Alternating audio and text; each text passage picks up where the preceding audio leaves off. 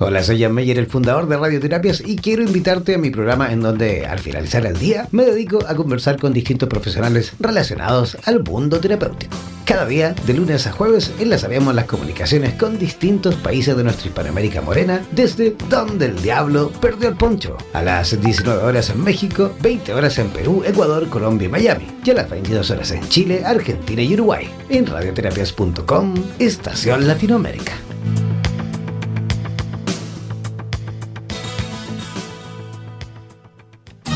En radioterapias.com somos lo que sentimos.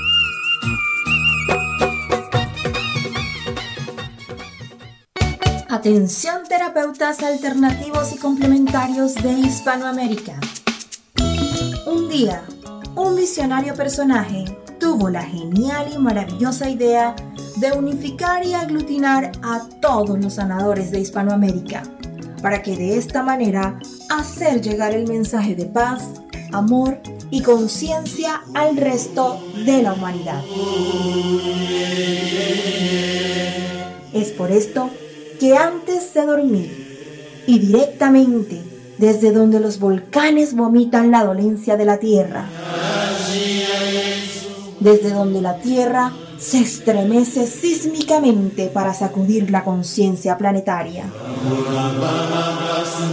Desde donde las reservas mundiales de agua en forma de glaciares se desvanecen furiosamente por la culpa del hombre desechable. Desde aquí, desde esta angosta y delgada faja de tierra llamada Chile, las campanas resuenan las vibraciones expanden y la luna desde su balcón nos ilumina la mirada para recordarnos que llegó la hora, la hora de conectar nuestras almas desde todos los rincones para unirnos aquí donde el diablo perdió el poncho. Démosle la bienvenida al señor Jan Meyer.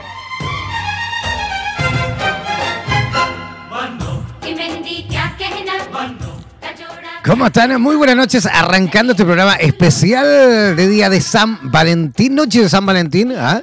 eh, eh, comenzando, como les decía, este programa especial en la cual vamos a conversar, vamos a hablar, vamos a, a reflexionar y vamos a analizar todas las aristas, por supuesto, de lo concerniente en el ámbito del amor. Así que ya saben, todos los que quieran participar del programa, hacerlo a través de nuestras redes sociales, ingresa a nuestra página en Facebook www.facebook.com barra slash radioterapias.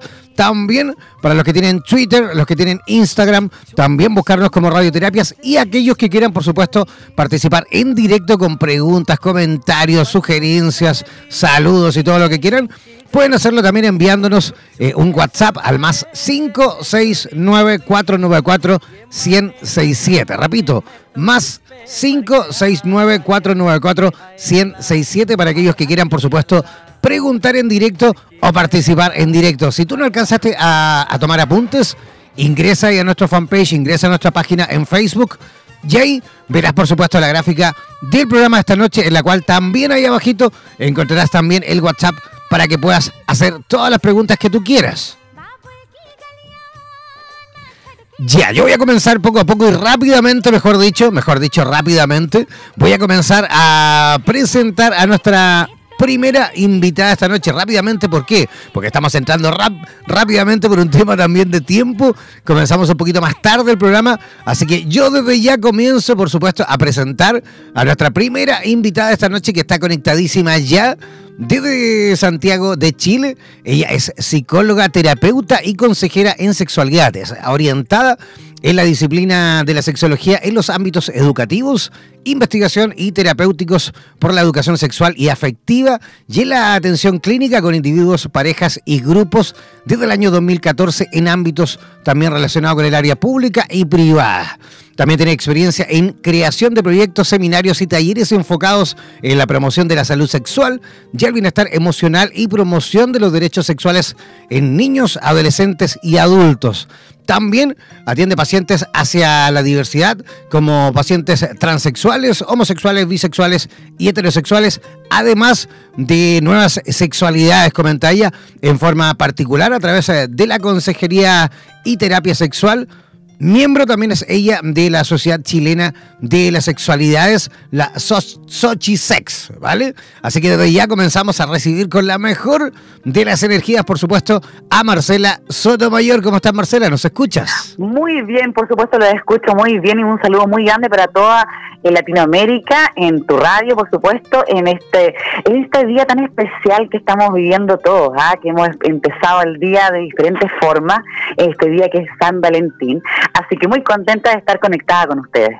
Fantástico, qué rico que ya estemos listos y dispuestos para arrancar.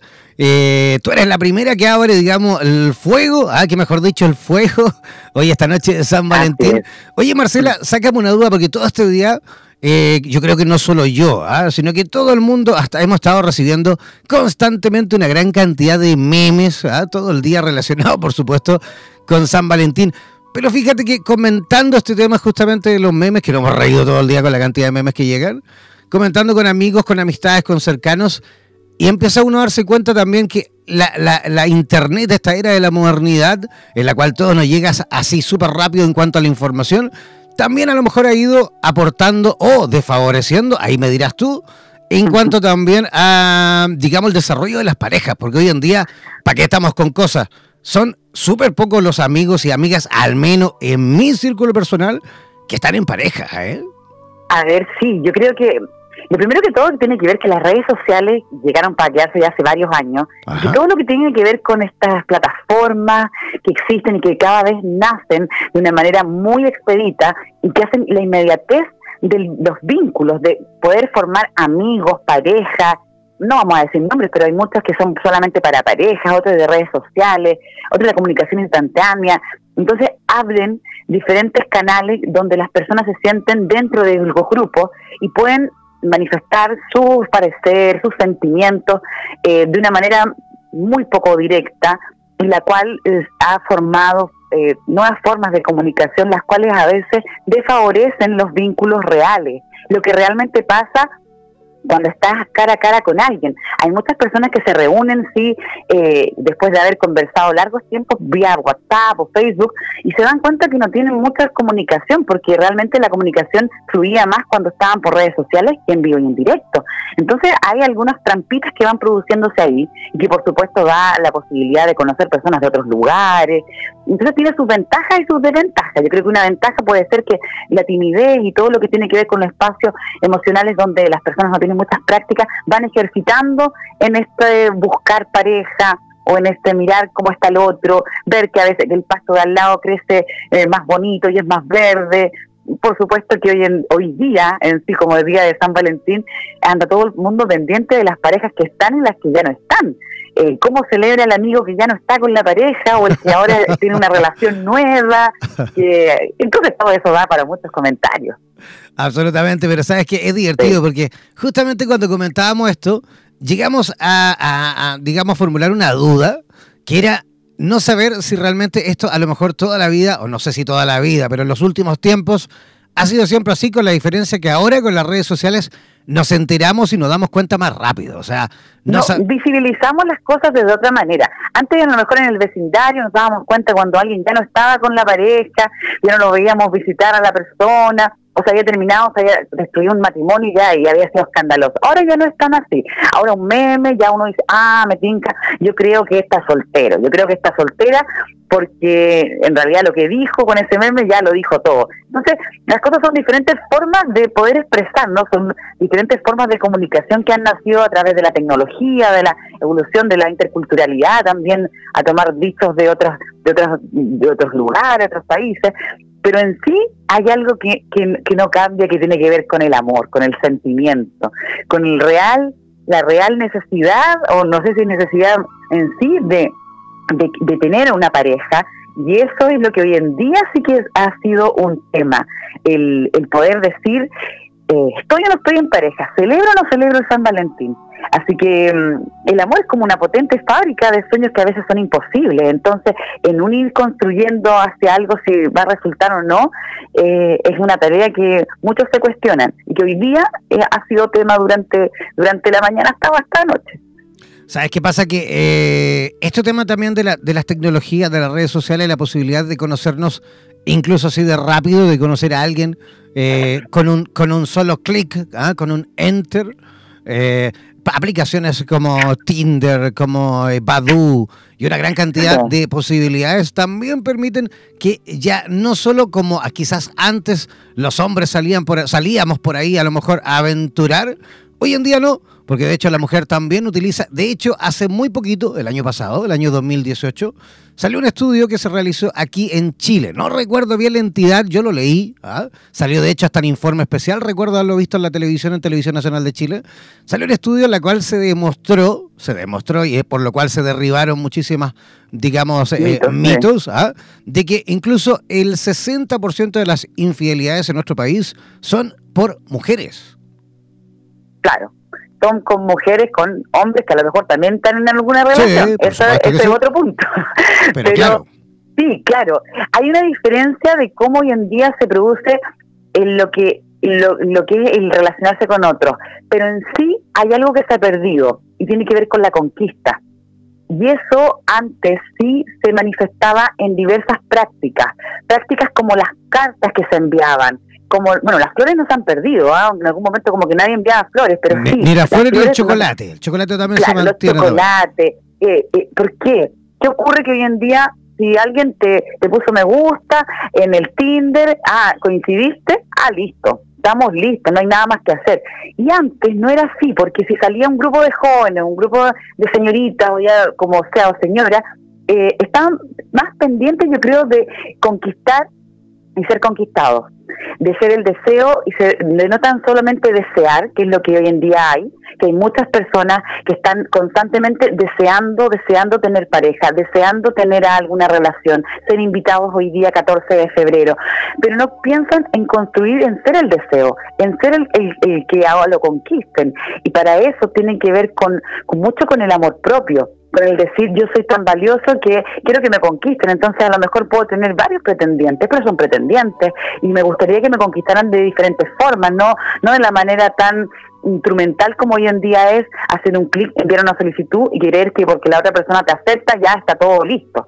Entonces, se ha cambiado la forma en cómo se ha conquistado, porque antes era como un tema de ir a jugar, ir, a, ir, a, ir a apostar a ver cómo uno iba a ganador, pero pero jugando, a ver si había una chica o un chico que nos gustaba, pero no eran tantas posibilidades de las que nos dijera que bueno al tiro.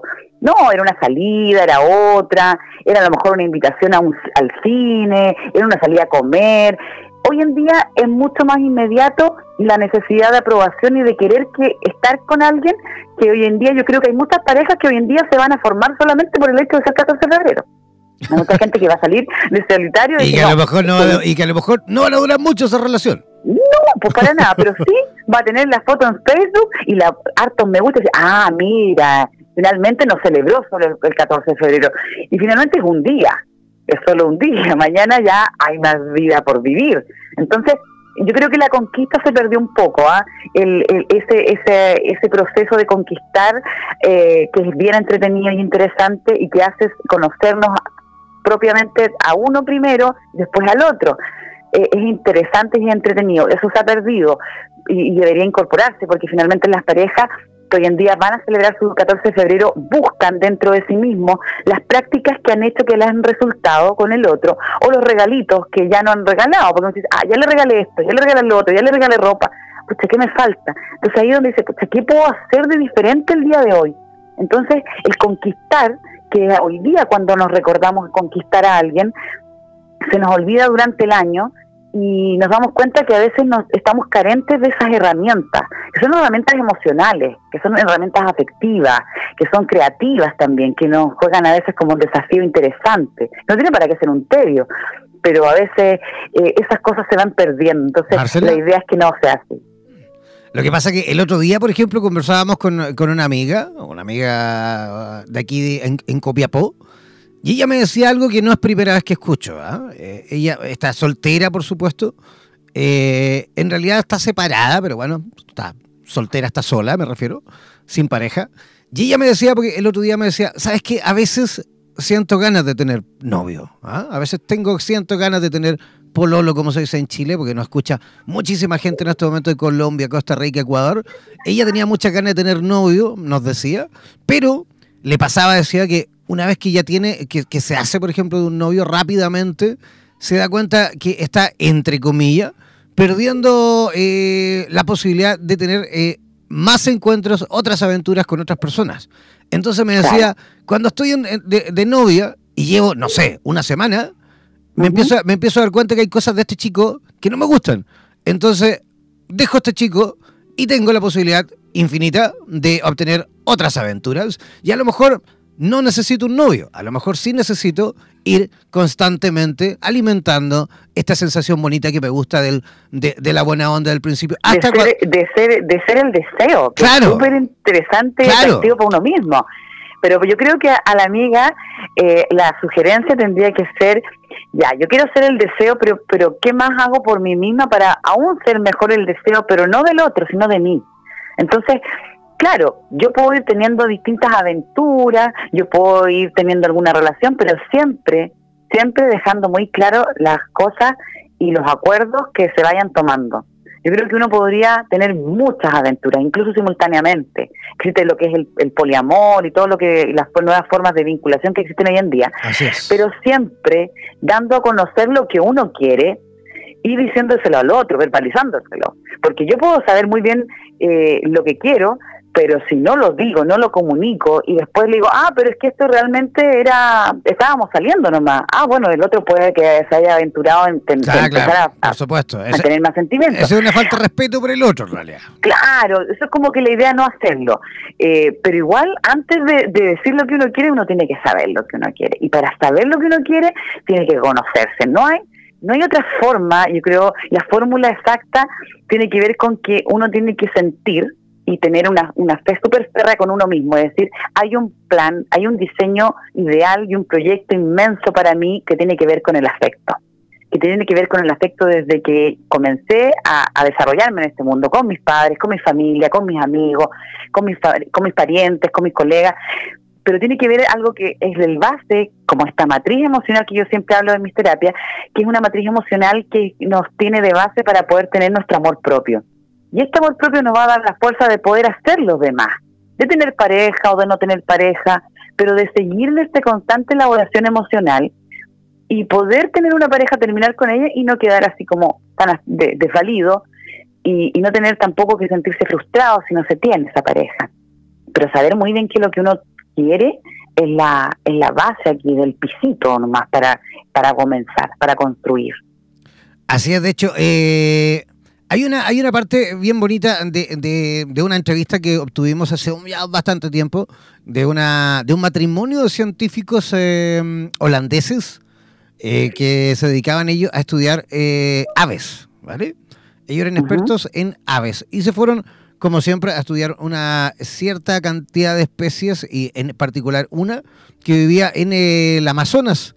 Entonces ellos se fueron y estuvieron, ponte tú, un año viviendo en el Amazonas, estudiando a esa especie en particular y sobre todo a una pareja, digamos, de esa especie, porque justamente lo que caracterizaba a esta especie de que siempre tenían la misma pareja. una vez que la hembra conocía al macho, se quedaban hasta que la muerte, digamos, los dejara, ¿no? Los dejara. Así es, entonces empezaron a estudiar a esta especie de pajaritos hace un año, sacándole fotos y todo el proceso en ese año pasaron creo que como cuatro, eh, digamos, no sé cómo decirlo, eh, camadas, no, no, no se dice camada, sería, bueno, cuatro veces que, digamos, eh, tuvieron sus polluelos, ¿no? ¿Ya? Y en ese, en ese, en ese año, es que es impresionante, en ese año, ellos, con la tecnología de hoy en día, le sacaron ADN a cada pollito que nació, ¿vale? Cada pollito, cada hijo de, de esa pareja, que nació, le, digamos, a través de las plumas y qué sé yo, sacaron el ADN. Y se dieron cuenta que el 60% de esos pajaritos no eran hijos del pajarito. era todo eran efectos especiales nomás que claro, porque parte de hay, una parte, hay una parte cortita que, que me salté que se me fue, era que justamente también esta, esta, especie era el macho el que se quedaba en el nido cuidando a los polluelos, a los huevos y los polluelos. Y, era, y era la hembra la que salía a buscar el alimento, ¿vale?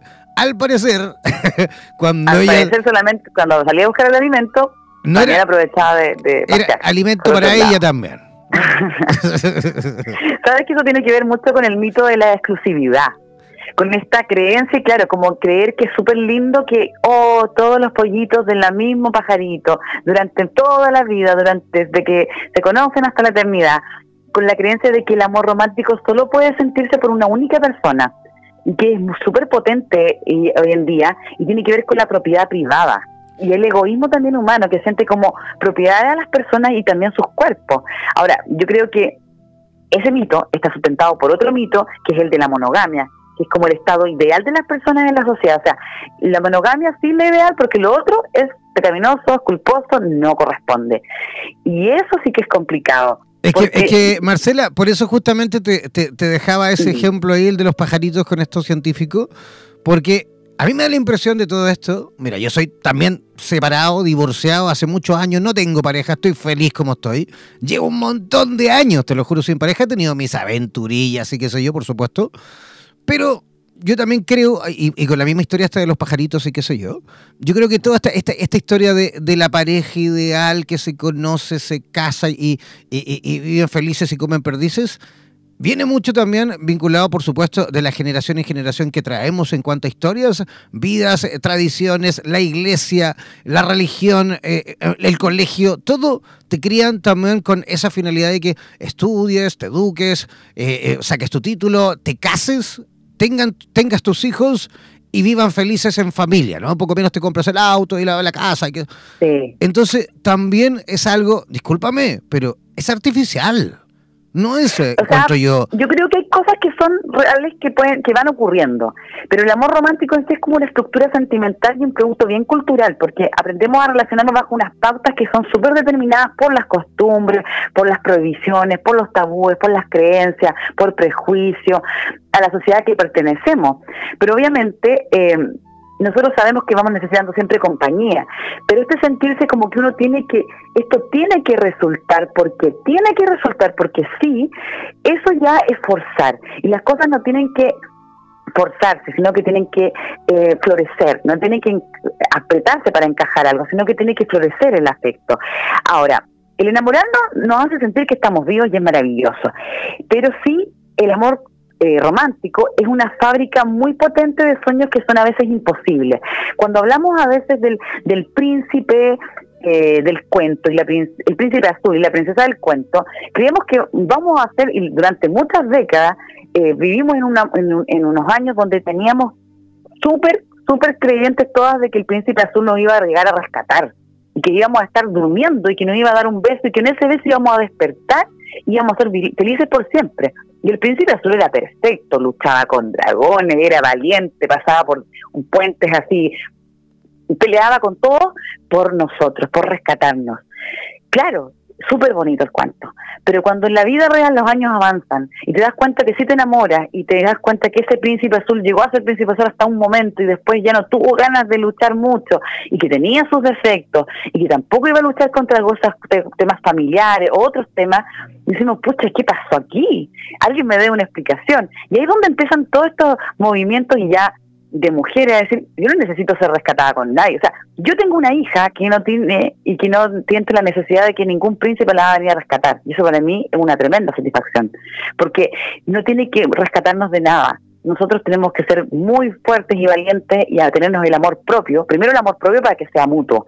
Y de esa forma vas formando y vas cambiando estas creencias. Sí, el amor es maravilloso, pero no va a parecer tampoco para un joven una princesa un cuento, lo más parecido como a la Virgen María, así con los largos cabellos, y va a ser todo perfecto y súper pulcra y no va a cometer errores. No va a hacer eso. A lo mejor sí va a estar muy enamorada de ti, pero a lo mejor hay cosas que vas a tener que aprender a construirse en el tiempo. Porque el amor, fíjense, yo creo que es una construcción y que se demora a veces bastante y que a veces matrimonios que nosotros vemos hoy en día, y tengo mis papás que están casados hace varios, varias décadas ya, y ellos yo creo que han ido construyendo a través del tiempo, aprendiendo a conocerse un, un, un matrimonio, un afecto, que no ha sido color de rosa quizás, pero tampoco ha sido abandonando ninguno la lucha, ha sido fuerzas mutuas. Entonces, eso sí yo creo que, en eso sí creo, en esa construcción de afectos o de vínculos, que son bonitos, que uno los ve y que uno dice, pucha, ¿por qué ahora los matrimonios se separan y duran tan poco? Claro, porque las personas tienen un ideal y se casan con ese ideal y creen que si no pasan los cinco años, ah, entonces esta cuestión ya no resultó, entonces chao, y tiran la toalla y dicen, no, pues ¿por qué no te, a lo mejor puedes que esto que sí pase, pero da un poco de ti, resta de lo otro, aprende del otro, flexibiliza con el otro, entonces esas construcciones ahora a veces no se dan entonces, todos estos mitos de la media naranja, de la felices por siempre, a veces frustran mucho a las personas porque claramente hay cosas que son ficción y la otra es parte de la realidad. Así yo creo que justamente uno eh, tiene que vivirlo, tiene que disfrutar esta, entre comillas, eh, soledad. no, es que no, Aparte que suena horrible Soledad. Esta, esta parte la, de la soledad al campo, siempre digo yo. Porque cuando uno quiere estar como solo, el campo es como solitario. Claro. Pero yo creo que la palabra es independiente. La independencia justamente hasta cuando uno sienta... Por ejemplo, yo siempre he dicho, no estoy cerrado para nada a enamorarme ni mucho menos.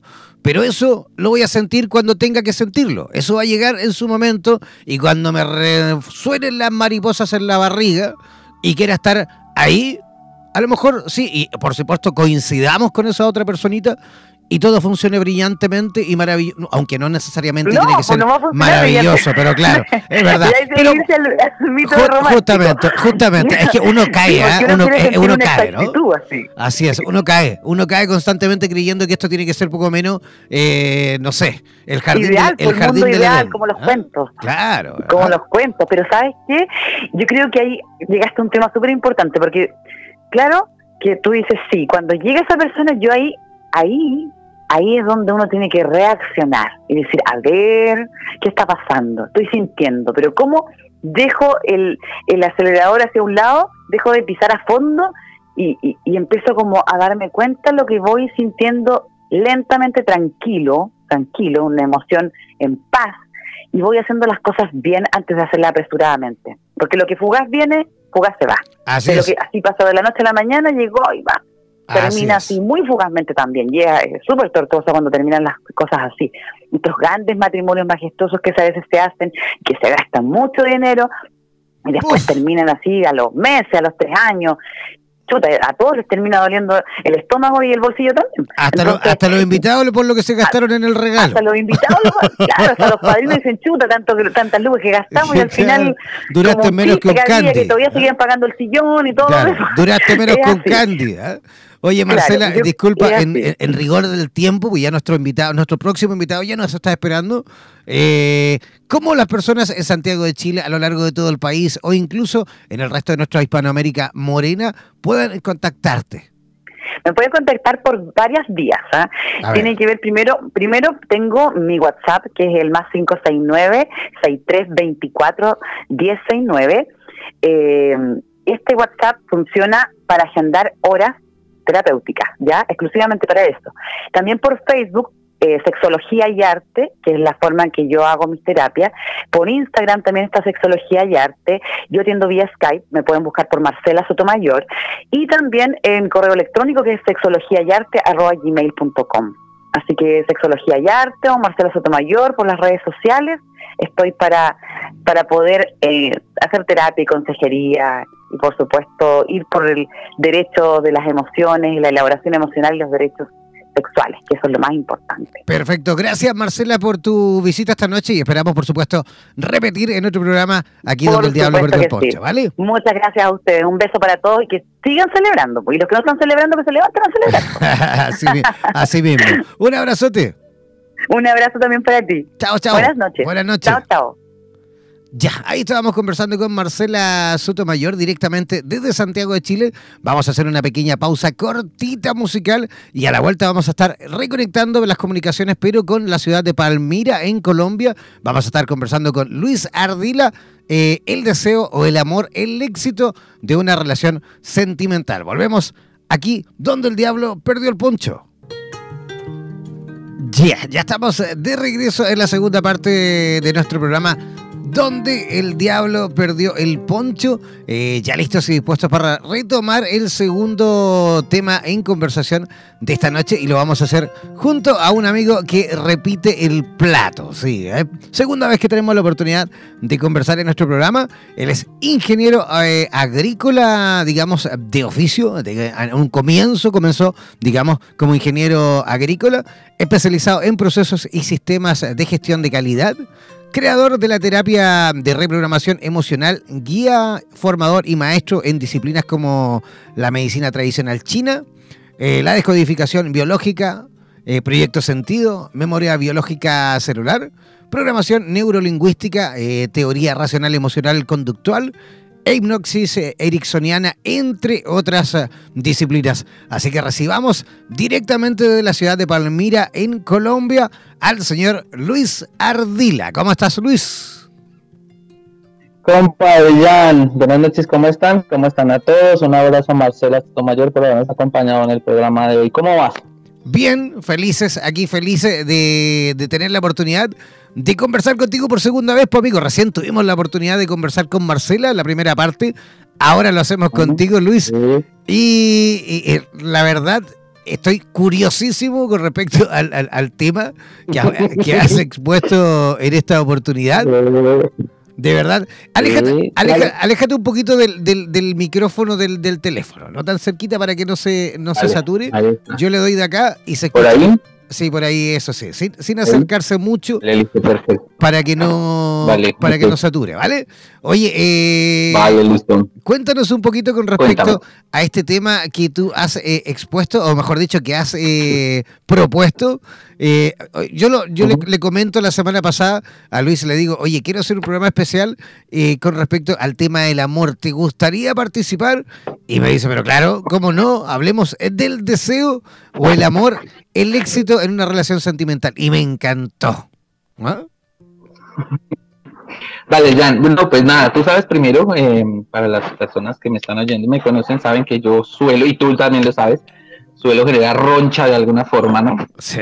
Trato de aclarar algunas cosas como, como muy puntuales, muy, muy tierra, muy sombra, y pues en eso trabajo, ¿no? No solamente en la luz pura, sino también en esa sombra. Y bueno, el tema está en, en, en hablar de la, un poquito de la sociedad, en general y eh, pues el saber que o aclarar eh, que la sociedad busca que nuestras relaciones sean, sean como por ese deseo de protección. Entonces tengo que tener seguridad, tengo que ser una persona que sea fácilmente predecible, tiene que haber en mi relación una dependencia, que haya una permanencia y esas características organizan el concepto del hogar, ¿no? Eh, tratando de superar ese, ese conflicto de protección del que podemos hablar en biodescodificación, o lo mencionamos por adelante. Pero además, la sociedad de consumo nos exige que tengamos aventura, que tengamos novedad, que tengamos misterio, que haya nuestra, que nuestra vida sea alegre, animosa, que haya peligro. entonces estamos buscando también una relación apasionada. Entonces, en líneas generales, los matrimonios, las parejas que se establecen y quedan un poquitico más, llevan un poco más de tiempo, tendrán que eh, pasar una, por una especie de, diatriba, ¿no? Y es que necesito tener eh, una sociedad legal, económica, con un compañero donde haya hijos, haya estabilidad, haya estatus, haya compañerismo, pero además de eso necesito que seamos amigos, que seamos sinceros, que seamos confidentes y que seamos apasionados amantes hoy en el día de San Valentín, pues tenemos que hablar un poco sobre ese tema, Jan. Sí, no, absolutamente. Yo, de hecho, eh, es que como no escuchaste la primera parte, porque es, justamente lo que yo le comentaba a Marcela. Yo también me doy cuenta que muchas veces esto del romanticismo que se intenta por ahí, eh, digamos, eh, difundir, llega incluso a, veces como a rayar también en, algo bien artificial y bien, eh, digamos, eh, no existente, bien, eh, sí, artificial es la palabra, porque justamente yo ponía el caso de mí y de otras personas que también hombres y mujeres que tienen, digamos, por opción propia, la decisión de vivir tranquilamente felices, solo sin la necesidad a lo mejor de estar en pareja y con absoluta felicidad, ¿me entiendes o no?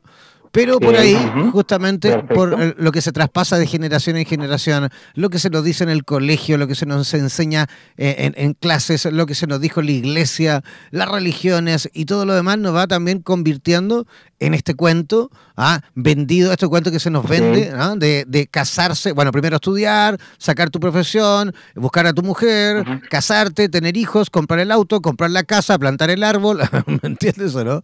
Es como todo al final, ¿ah? tener el perro, ¿no? Es como, lo, ideal, la, familia escribe Un libro. Claro, escribe un libro, en fin, todo eso, todas esas cosas que es como que prácticamente tienes que seguir esa, esa bitácora, esa senda, porque si no lo haces, en teoría no serás feliz. Oye, discúlpame, pero yo y 150 mil millones de personas estamos y solo por opción, por opción, y somos pero tan felices como a lo mejor otras parejas que sí están en pareja, o sea, otras personas que sí están en pareja y que son también realmente felices, quizás, ¿no? Sí, perfecto. Hay, hay, hay un tema, Jan, Em, sí, efectivamente no oí eh, a Marcela completamente, estaba en sesión, casi que, no sal, casi que no les llegó el programa, pero hay un tema particular que quisiera mencionar y es que finalmente la sociedad de consumo nos da, nos pide una cosa y nuestra línea familiar nos pide otra, ¿no? Esto está hablando de una cosa interesante que es como esa posibilidad de, de conceptos claros, eh, la pertenencia, la identidad, la continuidad es básicamente lo que me estás mencionando y muy seguramente lo que mencionó Marcela también. Pero la sociedad de consumo, con todo lo que nos venden, también nos piden que seamos, que tengamos trascendencia y que haya misterio y que haya asombro y que haya todas estas cosas que hacen que nuestra vida sea mejor y sea sorprendente y que podamos compartirla en redes sociales, este pedacito sí lo oí, y subir en redes sociales que realmente somos unas personas exitosas en el amor, una cosa así, ¿no? cuando realmente pues estamos tratando de, manejar dos paradigmas que casi que son opuestos, porque si lo resumo lo que estoy pidiendo es, quiero confort, pero quiero un límite. Quiero predictibilidad, pero quiero sorpresa. Quiero novedad, pero quiero familiaridad. Y pues realmente vivir la vida, cuando decido vivir con una pareja, vivir la vida así es bastante complicado porque no, ¿en, qué lado estoy? ¿En el confort o en el límite? ¿En lo predecible o en lo sorpresivo? quiero que esté conmigo, pero que me sorprenda. Al fin, es, es, complejo, ¿no? ¿No te parece? E, es, absolutamente complejo. Además, eh, ay, este es un tema súper complicado de, de, tratar y decir para que no se malinterprete lo que quiero decir. Pero sí, yo soy absolutamente a favor, pero sí, a favor y soy un, fanático, digamos, de que las mujeres hayan tenido y estén viviendo la experiencia de poder, eh, digamos, tener un mejor eh, desarrollo como mujeres, como personas, como seres. Yo también, yo ¿Ah? también. Absolutamente, absolutamente a favor y de hecho ahí estaremos como siempre como radio luchando para que eso siga avanzando para que las mujeres tengan los mismos derechos que los hombres, para que las mujeres ganen lo mismo en el, trabajo, tengan las mismas condiciones, en fin, y un, largo etcétera, ¿no? Y un largo etcétera. Sí, un largo etcétera. Así es, pero, pero también me doy cuenta, porque a través de estos mismos temas, por eso digo, ¿cómo decirlo para, no, para que no se malinterprete? Muchas veces a través de la radio, muchas veces a través de, eh, digamos, eh, chats, eh, plataformas en las cuales nosotros también vamos comentando, de, ¿ah? de hecho, de nuestras mismas comunidades en redes sociales. También muchas veces eh, yo, en lo personal, he recibido más críticas de mujeres en cuanto a, eh, a lo mejor, violencia, violencia no física, por supuesto, pero una violencia eh, increíble, que ni siquiera la he recibido muchas veces de hombres. Y eso, Igual, y eso, por supuesto, también me ha ido, ido como ayudando, por supuesto, a entender también en la problemática que se encuentran tanto mujeres que están recién agarrándose, digamos, de esto nuevo y novedoso que se llama libertad, ¿ah? versus, versus la otra parte de la historia que es el hombre, el que está ahí esperando de que llegue la chica y llega la chica y, evidentemente se encuentra un hombre que no es el que ella cree que tiene que ser, porque este chico, ¿para qué estamos? Los hombres de esta generación somos hijos de otra generación que venimos también con un montón de malas mañas de las generaciones anteriores, y de la noche a la mañana, las mujeres, discúlpenme, pero quieren que seamos poco menos lo, lo mejor de la modernidad del mundo mundial. Pero si esto está recién comenzando, ¿no? Ajá. Sí, es cierto. Bueno, ahí hay un tema que tengo que sacar a la luz y pues generar roncha y pues qué podemos hacer, pero pues tú sabes, eh, sabías al riesgo que te sometías cuando me invitaste. pero hay un tema importante y es que el hombre que se está criando en este momento, los niños que tienen 7, 9, 13 años, han sido criados por una mamá que tiene un estereotipo específico. Eh, y yo he descubierto tanto en mi, en mi trabajo profesional como en mi propia carne que la mujer es la que le da a uno muchos conceptos básicos que uno después va a repetir, replicar o tratar de reparar, finalmente si tiene conciencia, afuera en la sociedad. Yo mandaría frases como las siguientes. Que un hombre sea mal amante es responsabilidad de una mujer que no fue capaz de decirle a ese hombre que era mal amante. ¿Mm? El hombre que es, es inútil en la casa de su pareja es inútil porque su mamá lo creó así y viene de la supermujer, mujer ve el niño chiquito, ve a la mamá supermujer y entonces tendrá que esa será su figura, su ideal, y dirá, yo tengo que conseguirme una mujer que sea super mujer y haga todo en la casa como lo hizo mi mamá. Por supuesto, el contexto es otro, pero pues efectivamente tiene razón. Eh, y me uno, ya me uno a, lo que dice Jan, es importantísimo que la mujer valide su posición eh, en su parte laboral, salarial, reconocimiento, etcétera. Pero aquí, eh, pues hay que hacer un llamado específicamente a las mujeres para que nos críen un poquitico mejor nosotros seguimos siendo niños. Déjenos una consola de videojuegos y se van a dar cuenta que seguiremos siendo niños todo el tiempo. Es importante que nos eduquen de alguna forma. Y para estas relaciones, John, si me permites, antes de que quede como sin mucho tiempo para exponer esta idea, em, quiero mencionar este juego entre estas dos palabras, amor y deseo. ¿Se puede, o se puede o movemos otra cosa distinta? No, adelante, por supuesto. Continúa, sigue, sigue, sigue. Vale, ok. Entonces voy con la, con la idea del movimiento. Como nosotros estamos en esta, en esta sociedad en, tratando de sacar una pareja de estas características, ¿no? Una pareja, como les digo, que tenga yo un hogar seguro, pero que además haya algo de peligro, de novedad, de misterio. Pues he descubierto en la vida profesional, en el ejercicio profesional de mi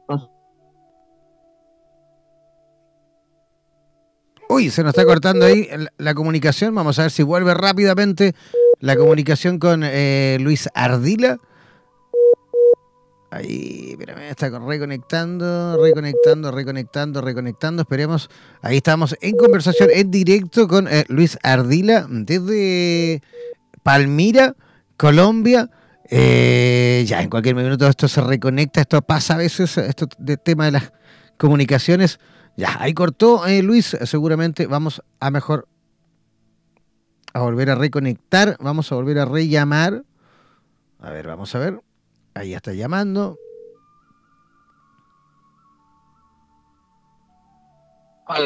Ahora sí que sí, ahora sí. Ya Luis, continuamos. ¿En dónde, ¿En dónde nos quedamos que no supe hasta dónde terminamos? No, empieza nomás simplemente porque se cortó como al toque, apenas empezó ah, bueno, a ¿vale? vale.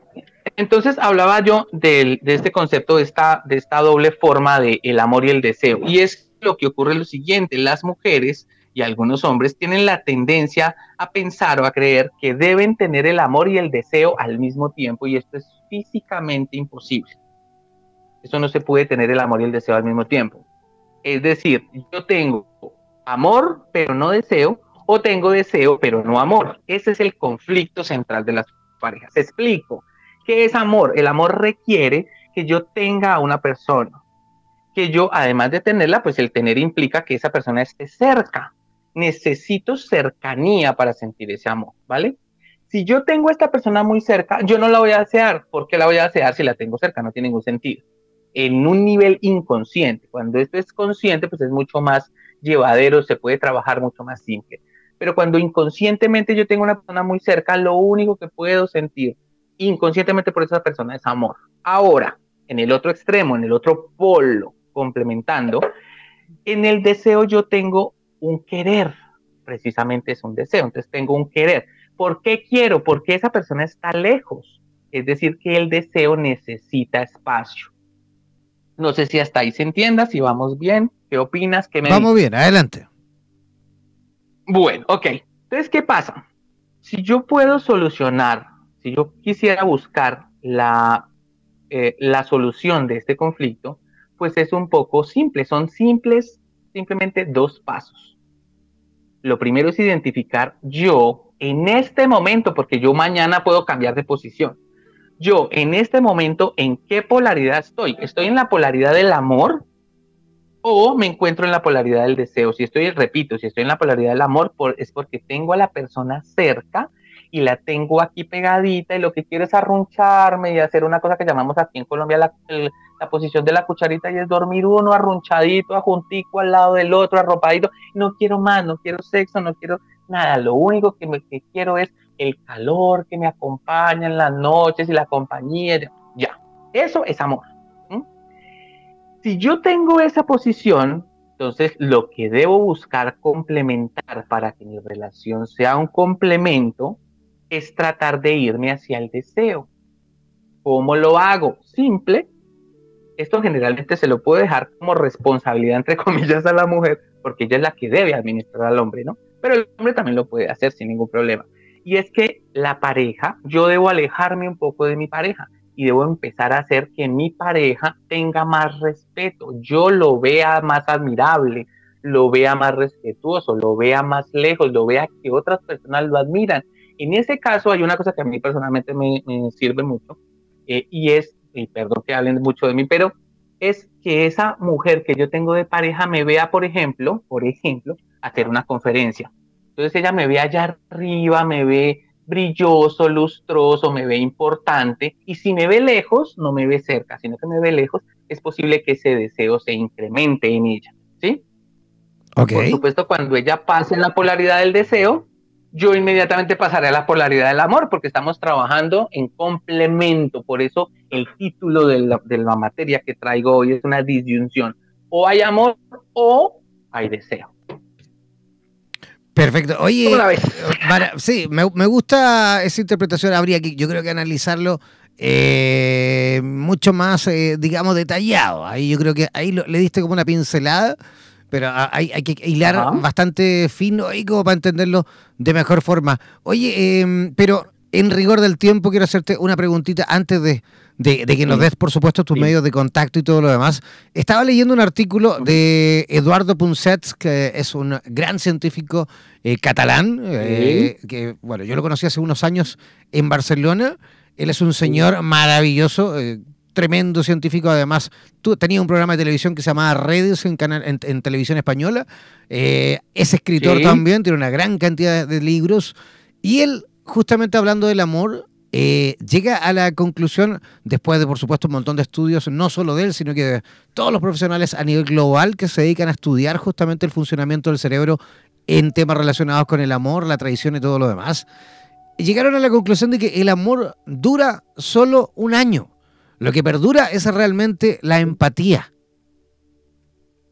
Pero esa sensación de amorcito que decías tú, esa sensación de enamoramiento que a lo mejor podemos tener, no dura más de un año. La ciencia lo ha comprobado y que luego, después de ese año, lo que, lo que perdura, porque claro, pues hay parejas que pueden estar 40, 30, 50, 60 años toda la vida, lo que perdura es la empatía, es lo que viene por supuesto con los recuerdos de la historia de vida juntos, eh, la cantidad de cosas que tuvieron que vivir a lo mejor para, para, para levantar su casa, para, para educar a sus niños y todo ese, esa empatía que al final eh, rige entre los dos, es lo que perdura, lo que, lo que perdura digamos, en el tiempo. ¿Qué piensas? Vale, me parece, me parece que realmente es un tema de, conceptos, ¿no?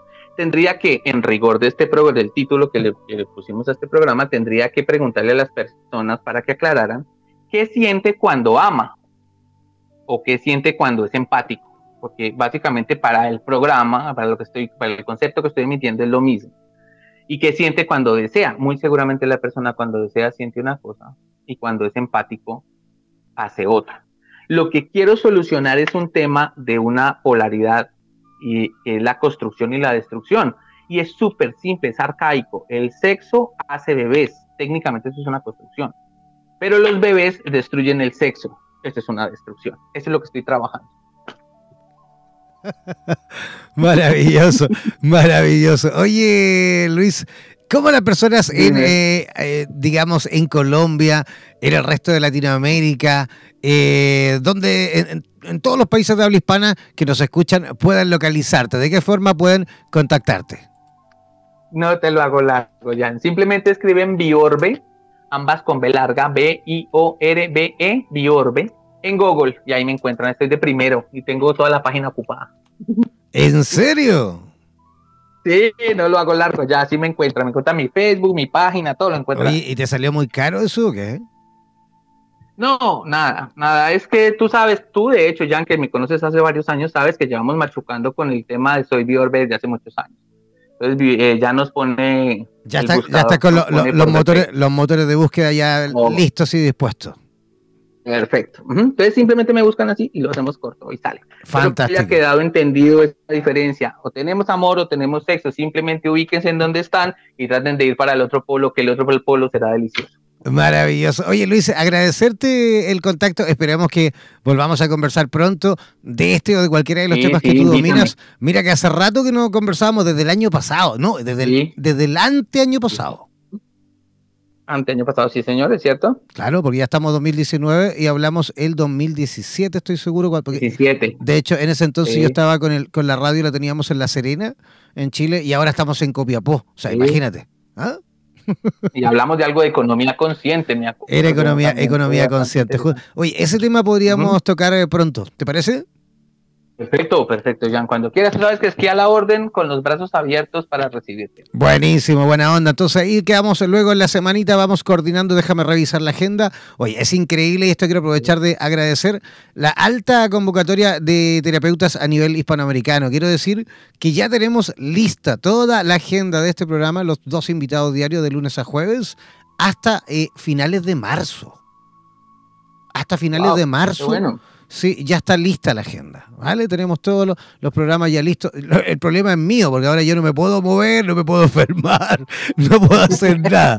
Tengo que estar disponible absolutamente. ¿En qué te metiste ya? Así es.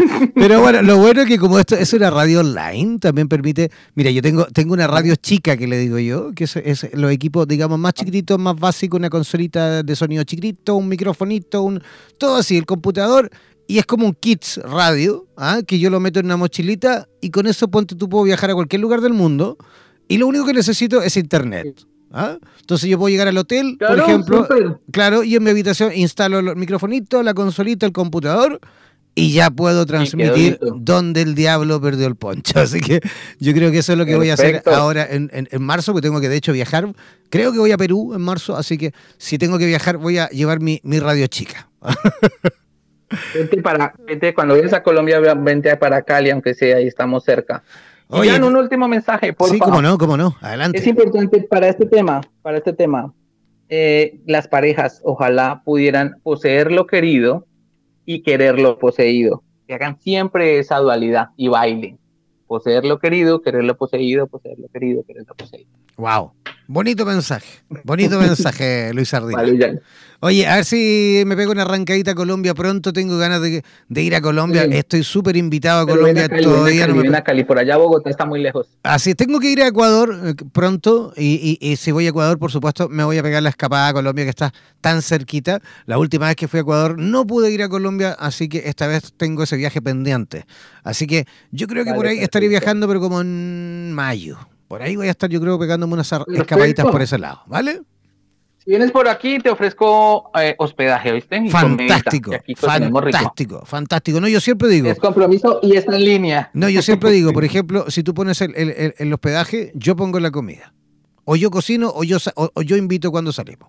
¿Ah? Ese es como siempre el, trato. tú pones el hospedaje y yo invito las comidas siempre. ¿Vale?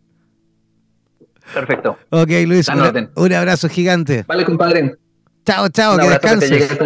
Chao. Vale. Ya, ahí estábamos conversando con Luis Ardila directamente desde Palmira, Colombia. Yo ya eh, despidiéndome.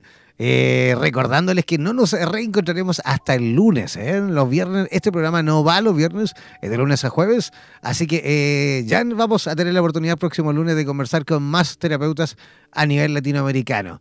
Gracias, gracias, gracias infinita por la cantidad de gente conectadísima desde Colombia, desde Chile, desde Argentina, desde Panamá. Tuvimos gente conectada, Costa Rica también presente, Ecuador. Así que gracias a cada uno de ustedes por seguir, por supuesto, haciendo de que Radioterapias Latinoamérica y Radioterapias Internacional siga creciendo de la forma que sigue creciendo. Gracias, disfruten los que están ahí en pareja, disfruten de esta noche maravillosa.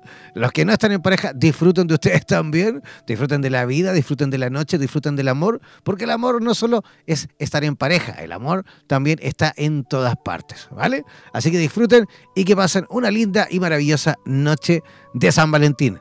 Chao, chao, pescado.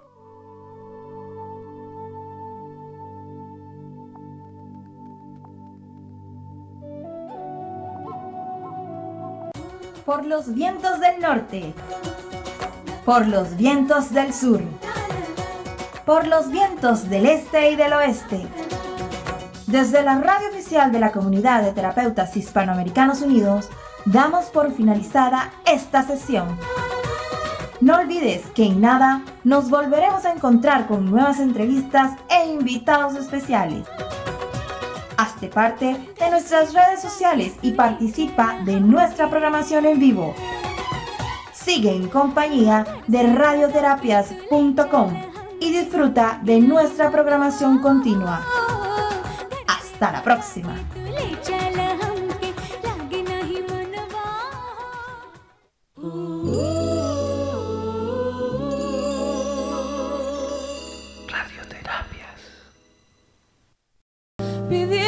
Entrar y en el apuro está lloviendo. Ya no se aprietarán mis lágrimas en tus bolsillos. Cambiaste de sacón, un día nos encontraremos. En otro carnaval tendremos suerte si aprendemos que no hay ningún rincón, que no hay ningún atracadero que pueda disolver en su escondite lo que fuimos. El tiempo está después. thank you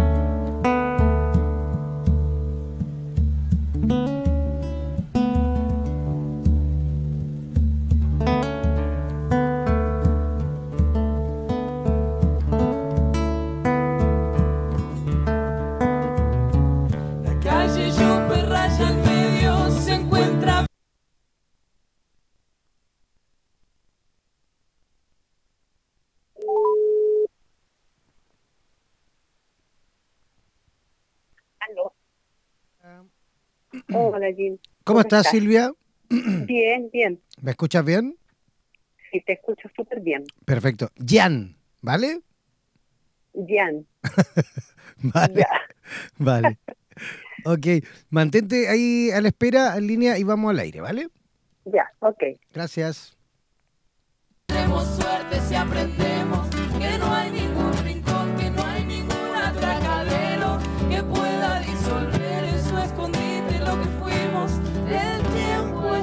después.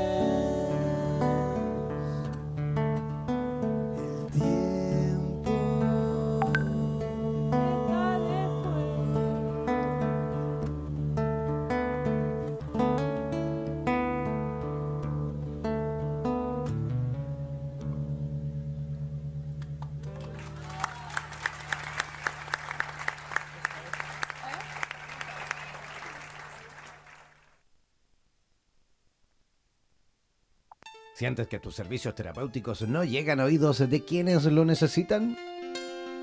¿Quieres difundir cursos, talleres y tus conocimientos a las personas indicadas? ¿Necesitas promocionar un seminario, una feria, un festival, una expo u otro evento terapéutico en cualquier lugar del mundo? En radioterapias.com te ayudamos a promocionar tus actividades. Realizaremos una publicidad especialmente diseñada para tu campaña difundiremos tu campaña en nuestra programación continua todos los días del mes y te entregaremos la grabación en formato MP3 para que difundas tu publicidad vía WhatsApp o mediante los medios que estimes conveniente. Incrementa tus visitas y aumenta tus seguidores en redes sociales. Para más información, contáctanos al email radioterapiasonline.gmail.com o al WhatsApp más 569-494-1067. Repetimos, más 569-494-1067. No olvides que en radioterapias.com somos lo que sentimos.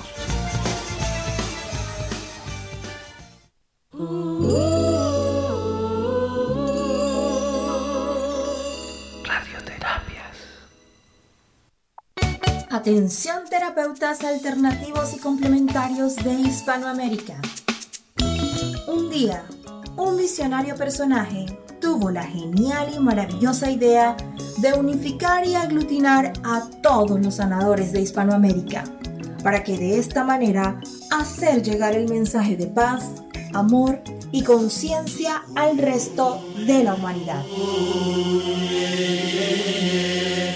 Es por esto que antes de dormir y directamente desde donde los volcanes vomitan la dolencia de la tierra,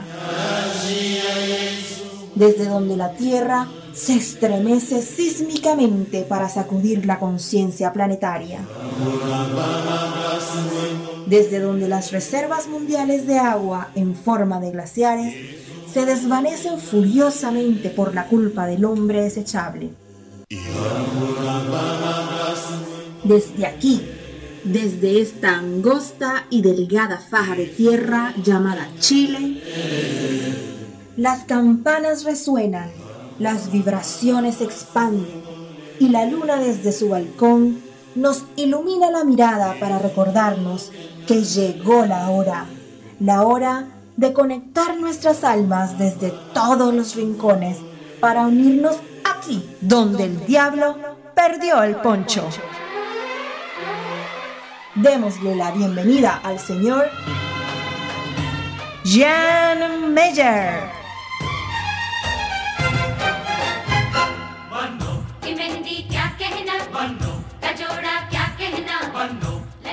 ¿Cómo están? Muy buenas noches. Arrancando otro programa más aquí, donde el diablo perdió el poncho.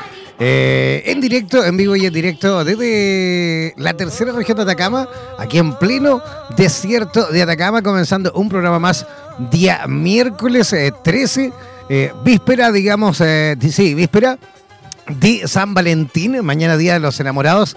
Y hoy quiero, por supuesto, agradecer también todos los saludos que nos han llegado en el Día Internacional de la Radio. Sí, hoy es el Día Internacional de la Radio, así que quiero, por supuesto, agradecer todos los saludos que nos han llegado a través de nuestro WhatsApp, a través de nuestro Facebook, a través de, de Instagram, de Twitter. Si tú quieres hacerlo, ah, si quieres enviarnos también tu mensajito, tu, saludo, Búscanos en Facebook eh, ingresando a www.facebook.com barra slash radioterapias. Así de simple, ese es nuestro fanpage en Facebook.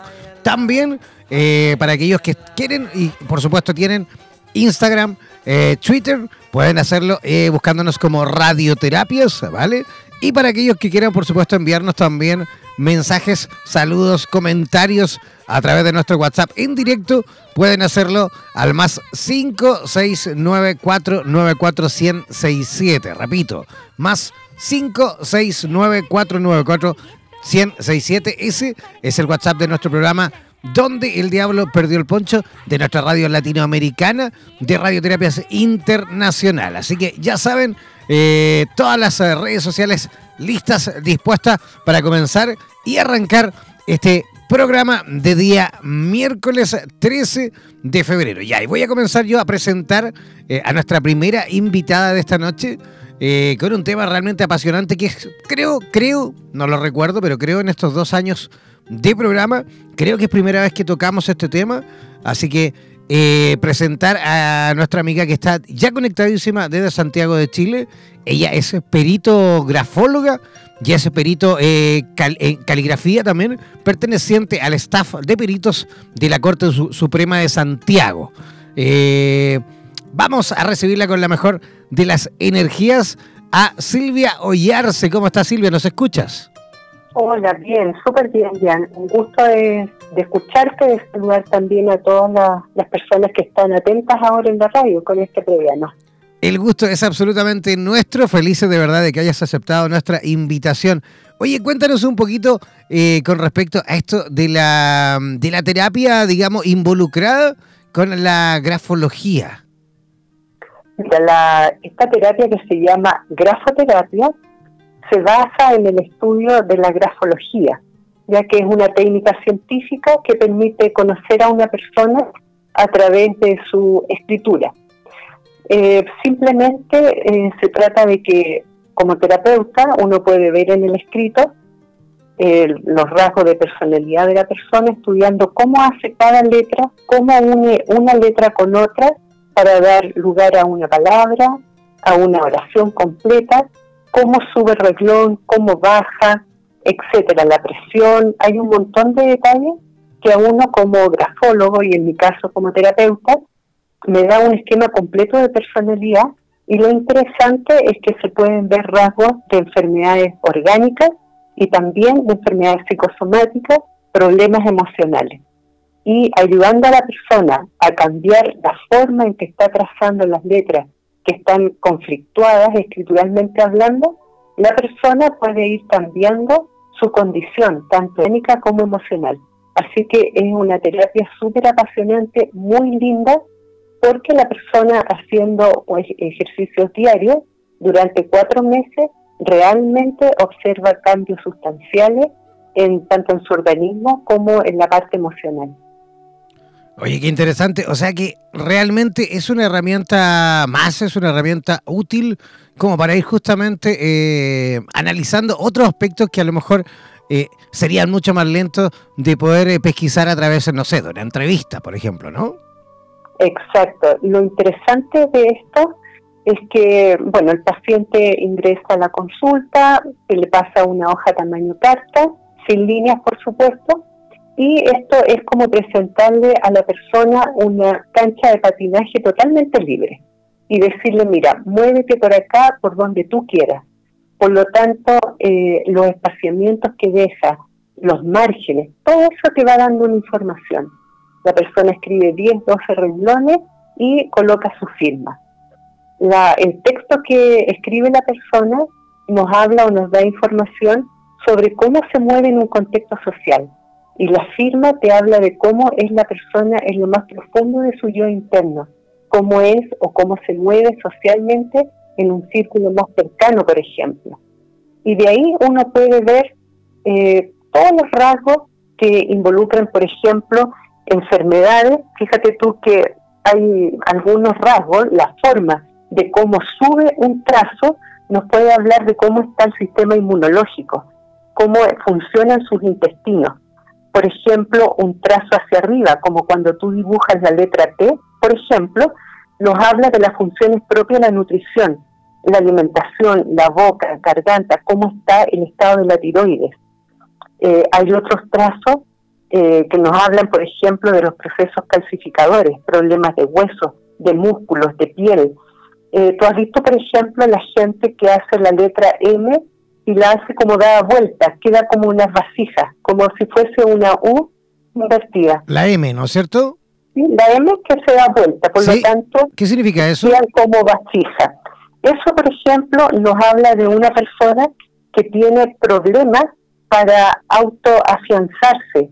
También nos habla de una persona que tiene problemas eh, intestinales problemas, por ejemplo, de mala circulación, de problemas de autosuperación, y esta mala eh, circulación y también de mala absorción de los alimentos provoca problemas de solidez en los huesos. Por lo tanto, si nosotros lo extrapolamos, podemos decir que esa persona, si continúa con ese trazo que no es el correcto, entre comillas, pudiese sufrir eh, a futuro de una osteoporosis y son generalmente personas que tienen la piel sensible y muy dentada. Las personas que sufren rosácea, por ejemplo, tienen este gesto gráfico en su escrito, la M que se llama M de Guinalda. También hay personas que eh, la jamba lengüeta, que es cuando tú haces, por ejemplo, la letra G, y queda cierto como un, como un ojal, la zona inferior, eso se llama jamba lengüeta. Hay unos que lo reemplazan directamente por un palote y además figura como que fuese un gancho la parte inferior. vamos a final una letra G que se observa como, como un gancho. Eso nos habla de problemas sexuales, problemas genitales y también de estreñimiento. Hay gente que, por ejemplo, hace la letra A con el trazo final que es más grueso que el resto del trazo de la letra, es decir, ahí se observa más presión. Eso nos habla de una mala circulación y de problemas de estreñimiento. Entonces, cuando tú le dices a la persona, mira, tú haces el trazo final, por ejemplo, de la letra que hablábamos recién, te queda más grueso que el resto. Esto habla que tú tienes problemas de estreñimiento, de mala circulación, y eso también habla de un problema o, o una postura de más rigidez emocional. Entonces la persona observa su escrito, se da cuenta y uno le va enseñando a cómo hacer ese trazo de forma, digamos, más ajustada al patrón ideal. La persona va haciendo estos ejercicios, eh, cada 15 días se va haciendo otra consulta donde se hace una, una prueba, digamos, por así decirlo, en que escribe nuevamente y ahí se van viendo los avances. Y la persona realmente siente los efectos positivos de esta terapia. Oye, pero qué, increíble, qué increíble, qué interesante que por medio de la escritura uno pueda ir también superando, digamos, algunos trastornos. Oye, Silvia, una cosita, ¿hay alguna diferencia, o mejor dicho, eh, nos refleja, nos eh, interpreta algo, nos da algún mensaje? el escribir con letra, digamos, mano escrita versus letra imprenta? Claro, porque cada forma de, escribir, si uno opta por una por un tipo de, letra, nos habla también de, una, de un tipo de personalidad. Por ejemplo, los que escriben con letra imprenta son en realidad personas que pueden tener como una apariencia más de líder, más sólido, como soy un poco más autosuficiente, me gusta trabajar solo. Eh, son personas que les gusta ser un poquito evidente frente al resto de las personas. Y ahí hay que ver si, por ejemplo, los trazos no están integrados, es una persona que puede dar cuenta de cierta subjetividad al analizar situaciones.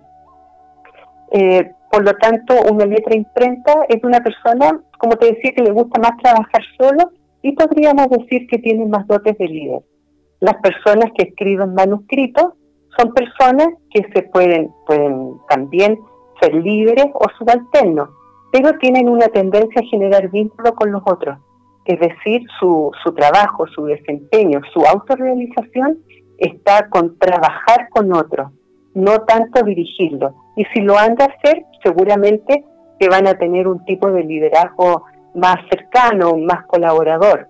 Claro que eso también hay que verlo con la letra T, que es la que nos habla del liderazgo. ¿Te fijas entonces? Pero es como un patrón de conducta. La letra script, por ejemplo, es una letra imprenta, pero con un poquito eh, menos de fuerza en ese liderazgo, en ese imponerse frente a otro. Oye, de hecho, de hecho, ¿qué pasa en estos tiempos en los cuales ya prácticamente no escribimos nunca, todo está en el teléfono, en el computador, en la pantalla digital, cuando vamos a cualquier lugar? Ya escribimos bien poco, la verdad, en nuestro día a día, pero cuando nos toca escribir, cuando debemos tomar lápiz y papel, oye, ¿cómo, ¿cómo cuesta nuevamente volver a escribir? A mí en lo personal, debo reconocer que cuando me toca, yo escribo mucho todo el día porque por, por, por temas de la radio, las redes sociales, voy tomando apuntes, siempre estoy escribiendo la agenda, el libro, ando con la libretita siempre, y, reconozco que, que, me cuesta escribir. No sé si algo está pasando, no sé si justamente porque hemos perdido la mecánica, digamos, eh, eh, de, de escribir, hemos perdido la práctica, pero siento muchas veces de que ya no es tan fluido como antes, ya no es tan simple como antes. Sí, eso es verdad. Los pacientes cuando yo les digo eh, que hagan un escrito, que también de pronto lo uso en la terapia floral o cuando van por una sesión de acupuntura y van por temas emocionales, bueno, hagamos un escrito para ver dónde está la génesis de, tus problemáticas. Y pues, generalmente la gente dice, uy, pero es que hace tanto tiempo que no escribo. Pero mira qué interesante lo que tú dices, porque el aprender a escribir es como cuando dice la gente aprendiste a andar en bicicleta, eso no se te va a olvidar. Cuando el niño está en etapa preescolar eh, y empieza sus primeros años de escolaridad eh, y empieza a aprender a escribir, se activa la corteza o el lóbulo frontal en el cual aprende que un dibujo circular, ¿cierto? Con un trazo final, eso es la letra A. El lóbulo temporal indica que cada vez que yo veo ese dibujo, lo relaciono con el sonido A. El lóbulo occipital me permite moverme dentro de la, de la hoja en blanco o del cuaderno e ir escogiendo los espacios por donde yo voy a empezar a escribir. Y todo eso se une en el lóbulo parietal, en donde hay una sincronización de toda esta información, baja por unos daños que están en la parte de atrás de nuestro cuello, cerca de la cervical, y se tiñe, fíjate, con todas las experiencias vividas, con todo lo, lo que se nos ha impregnado, digamos, eh, emocionalmente, socialmente, conductualmente. Y eso es lo que da un movimiento muy particular a la musculatura del hombro, del brazo, codo, etcétera, muñeca, dedos de la mano, y por eso un grafólogo puede detectar el perfil de personalidad.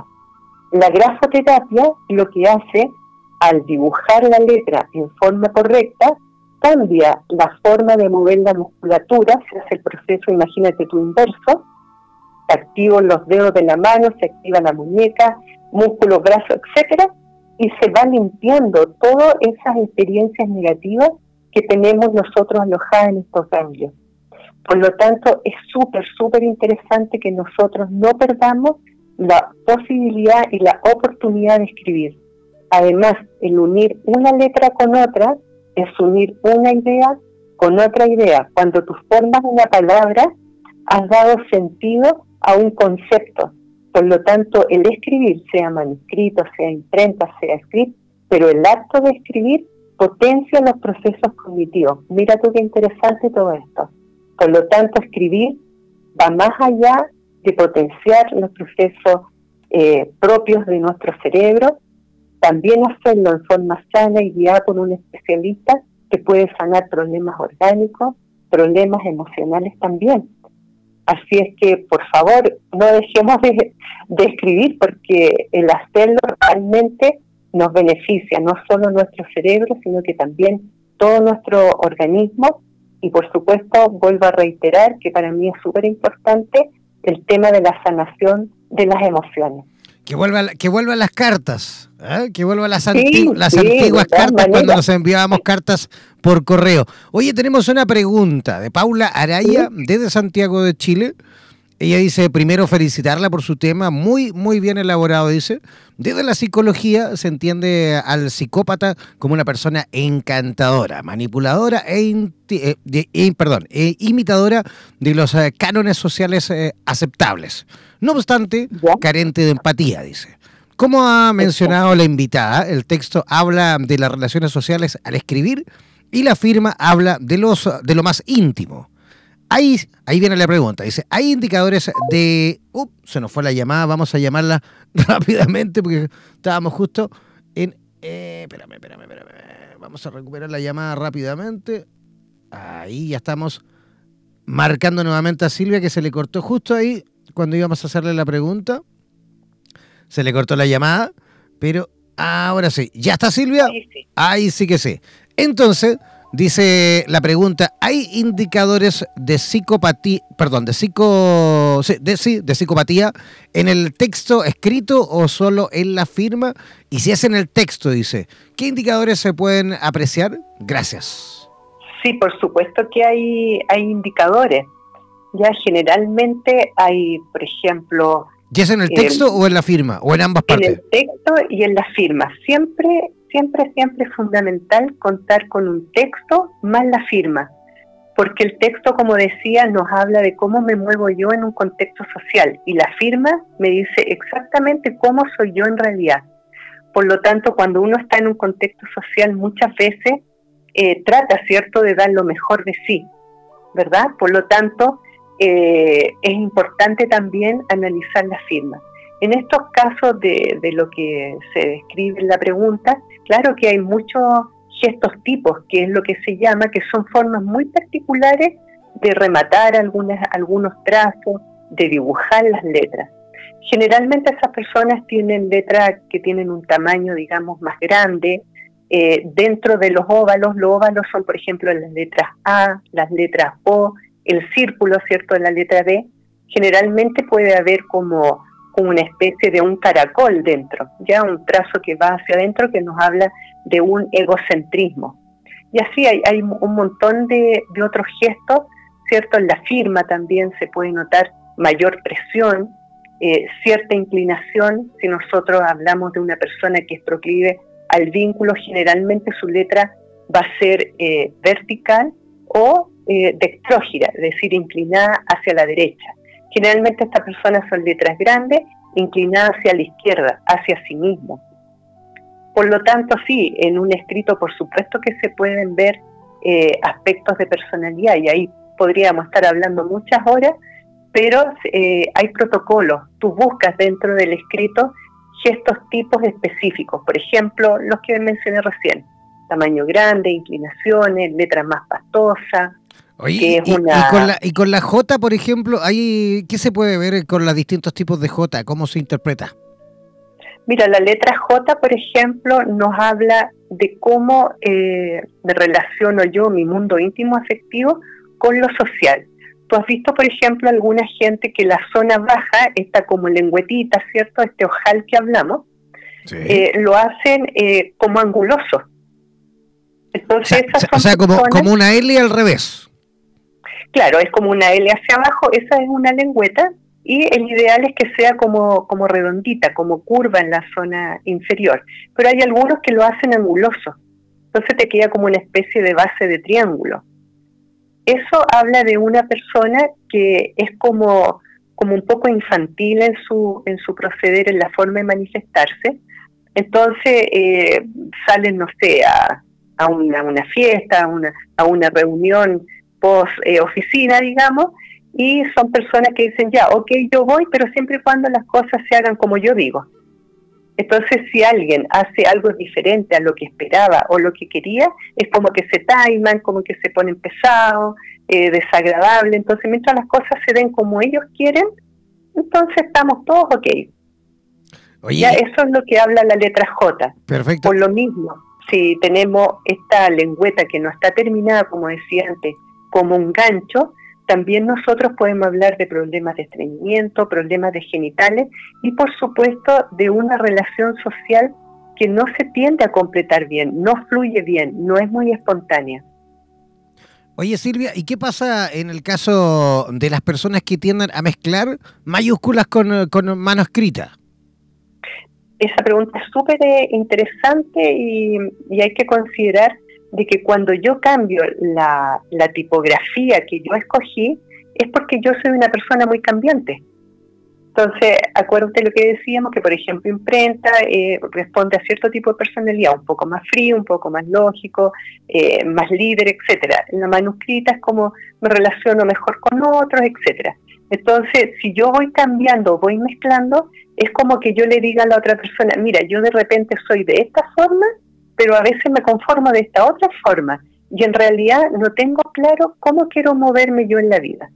Por lo tanto, cuando se hace selección de personal con grafología, ese es un factor decidor como para pensar en no tomar a ese candidato, porque es una persona de una personalidad muy variable.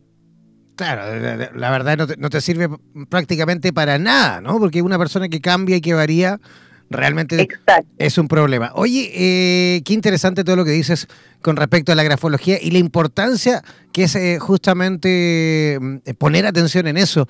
Fíjate que cuando comenzaste el programa y empezaste a hablar de, cuando comenzamos la entrevista, la conversación, y empezaste a hablar de la M, me mataste de una, porque, porque mi, apellido es Meyer, ¿vale? Y te lo juro, y te lo juro que yo te lo iba a preguntar en alguna vez, no pensando en la M, o sea, no, te iba, no, te iba, a preguntar por una letra en especial, ¿no? Pero, pero justamente yo notaba con la M, una vez que ya la mencionaste me di cuenta, que claro, yo mi apellido es Meyer, empieza con M, la primera letra en mayúscula y qué sé yo, y siento que toda la vida me ha costado hacer la M. La hago por inercia, por supuesto, pero la hago a mi manera. Y yo me doy cuenta que la M no es así. Y cuando nombraste esa M como de canasto que dijiste tú, claro. Eh, eh, eh, claro, es, muy, es, muy, es muy parecida a la M que yo tiendo a hacer cuando la hago, digamos, rápida, ¿no? Exacto. Entonces ahí hay que tener cuidado y ves, eh, chequearte a ti mismo si tu piel, por ejemplo, puede ser más sensible. Pueden ser, por ejemplo, personas que se enrojecen con facilidad, o que tiene problemas de hueso, o que de repente... la piel, absolutamente coincido contigo en absoluto. O sea, yo soy esa persona que muchas veces me, no sé, me paso los dedos por el cuello, por ejemplo, me, como que me froto, y la gente cree que, no sé, porque me pegué, que me picó un bicho, que me está saliendo algo, porque me se me pone rojo rapidísimo. De hecho, de hecho por ejemplo, en los pies, yo siempre digo, ¿eh? yo no envidio a la gente que puede caminar sin zapato. Yo una cosita, pero ínfima, me duele. exacto, ¿ves? Entonces a trabajar con la grafoterapia y hacer la M con los arcos hacia arriba, como corresponde. Mira, la letra M es súper simple de, entender su significado. Eh, tiene tres montículos, ¿cierto? O tres arcos, ¿verdad? la letra M. Sí, sí. El primero nos representa a nosotros mismos. Por, por lo tanto, hacer ese arco es como un mecanismo de protección y también de filtro con el ambiente es como yo me cubro, yo entrego cierta parte de mí, de mi vida, de mis emociones, etcétera, y también recibo de afuera, pero lo filtro. Si yo lo hago como una vasija, doy todo de mí y recibo todo del resto. Por eso hay una como hipersensibilidad. El segundo arco nos habla de mi relación con la familia, qué tanta protección, qué tanta importancia tiene para mí la familia. Y el tercer arco habla de lo laboral, por lo tanto, si yo hago una letra M y el tercer arco me resulta más alto que el resto, quiere decir de que dentro de yo, la familia y el trabajo, para mí es más importante o me autorrealizo más en, el, mundo laboral. Claro que sí. Bonito, ¿cierto? a mí me encanta. Oye, pero qué bonito, de verdad, qué bonito poder darle la importancia, interpretarla bien, estudiarla como corresponde. Yo hace muchos años en España, hace muchísimo tiempo atrás, leí un libro que, que de hecho me, me, lo quedé porque me lo regalaron. En realidad terminaron regalándomelo. lo, tuve, lo leí, lo leí, lo leí, me lo regalaron. Luego lo perdí en tantas mudanzas que he tenido. Pero era un libro que hablaba justamente de la, de, de la grafología, pero desde el punto de vista del dibujo infantil. ¿ah? Ah, perfecto. Oye, me encantó. Me encantó. Ese libro lo leí muchas veces. Lo utilicé, pues yo, es que justamente lo leí mucho en ese tiempo. Yo trabajaba con niños. Yo empecé mi, mi, mi mundo, digamos, terapéutico como músico terapia infantil.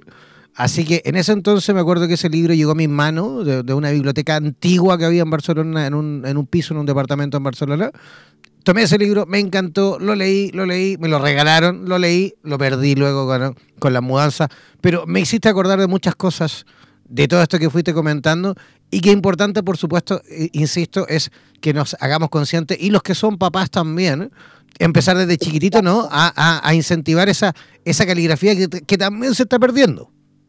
Claro, y mira, sí, aquí es muy importante esto que tú mencionas porque es clave para un niño que su profesora o su profesor tenga una letra sana. No sé si me voy a entender con todo lo que hemos hablado, porque si yo como profesora tengo una letra A eh, dañada, su, su forma habla de un conflicto conductual o emocional que yo tengo, el niño lo está copiando. Entonces, de alguna manera, está instalando dentro de sí mismo esa problemática. Por eso es que acá se ha trabajado mucho eh, en intentar que en los colegios se tome de nuevo la, la caligrafía, porque hay modelos de letras que son más sanas. Todos tenemos defectos, todos, todos vamos a tener una, una letra que a lo mejor no la hacemos muy bien, pero la idea es tener dentro de todo lo menos posible. Por lo tanto, es súper importante eh, tener a la vista una vez sea con ideal, llamo, y enseñar al niño a imitar ese tipo de grafía. Lo, respetar los márgenes, por ejemplo, eh, nos asegura que el niño, cuando sea adolescente, también pueda respetar los límites propios y de los otros, respetar la normativa, por ejemplo. Respetar los márgenes, ¿no? Oye, Silvia, en la ciudad de Santiago de Chile, y me imagino que a lo mejor también a nivel nacional y por qué no decirlo hispanoamericano, ¿cómo pueden las personas localizarte para contactar contigo, para conocerte y a lo mejor para que puedas incluso hacer un reconocimiento eh, gráfico de, no sé, de alguna situación que ellos necesiten identificar? Claro, encantada. Mira, yo atiendo acá en Santiago, en Providencia y en la comuna de La Florida y me pueden llamar o enviar un mensaje a mi teléfono celular, el más 569 9831 7248. Y también pueden ver algo en mi Instagram y en mi página web que es esenciavital.cl. Ahí también hay harta información y, y, es bueno, es bueno hacerse esta, este estudio grafológico o, o una sesión en que, en que a uno le puedan decir, mira, qué, qué bonito que alguien sin, sin estas terapias, eh, que son a veces invasivas, porque uno empieza a recordar cosas que hasta pueden ser dolorosas, eh, pero en una, en una sesión poder analizar tu personalidad y, ver cuáles son tus virtudes, cuáles son tus defectos, sin dejar por eso de lado de que si amerita, por supuesto, un tratamiento eh, con un profesional de la salud mental también se puede hacer, pero se puede complementar con la grafoterapia y los avances son muchísimo más rápidos. Yo he tenido pacientes que están en su terapia con psicólogos y estamos trabajando a la par con eh, grafoterapia y también de pronto a veces se requiere con flores paz, pero como base con grafoterapia y la verdad es que los avances son, son buenísimos la, terapia va, va más rápido, la persona se va haciendo consciente y va modificando también, va limpiando su, sus recuerdos, eh, sus traumas, va potenciando su personalidad. Mira, yo siempre recuerdo el caso de, un paciente que, que, no podía dar con su proyecto de vida y, ahí estaba y no, no generaba nada. Su firma hablaba una persona que, que se ponía muchos límites límites en, en cuanto a lo cognitivo, límites para ejecutar. Su firma estaba como encajonada, como encasillada entre, entre rectas. Por lo tanto, eso es como estar dentro de una caja, tú no, no te mueves para ningún lado.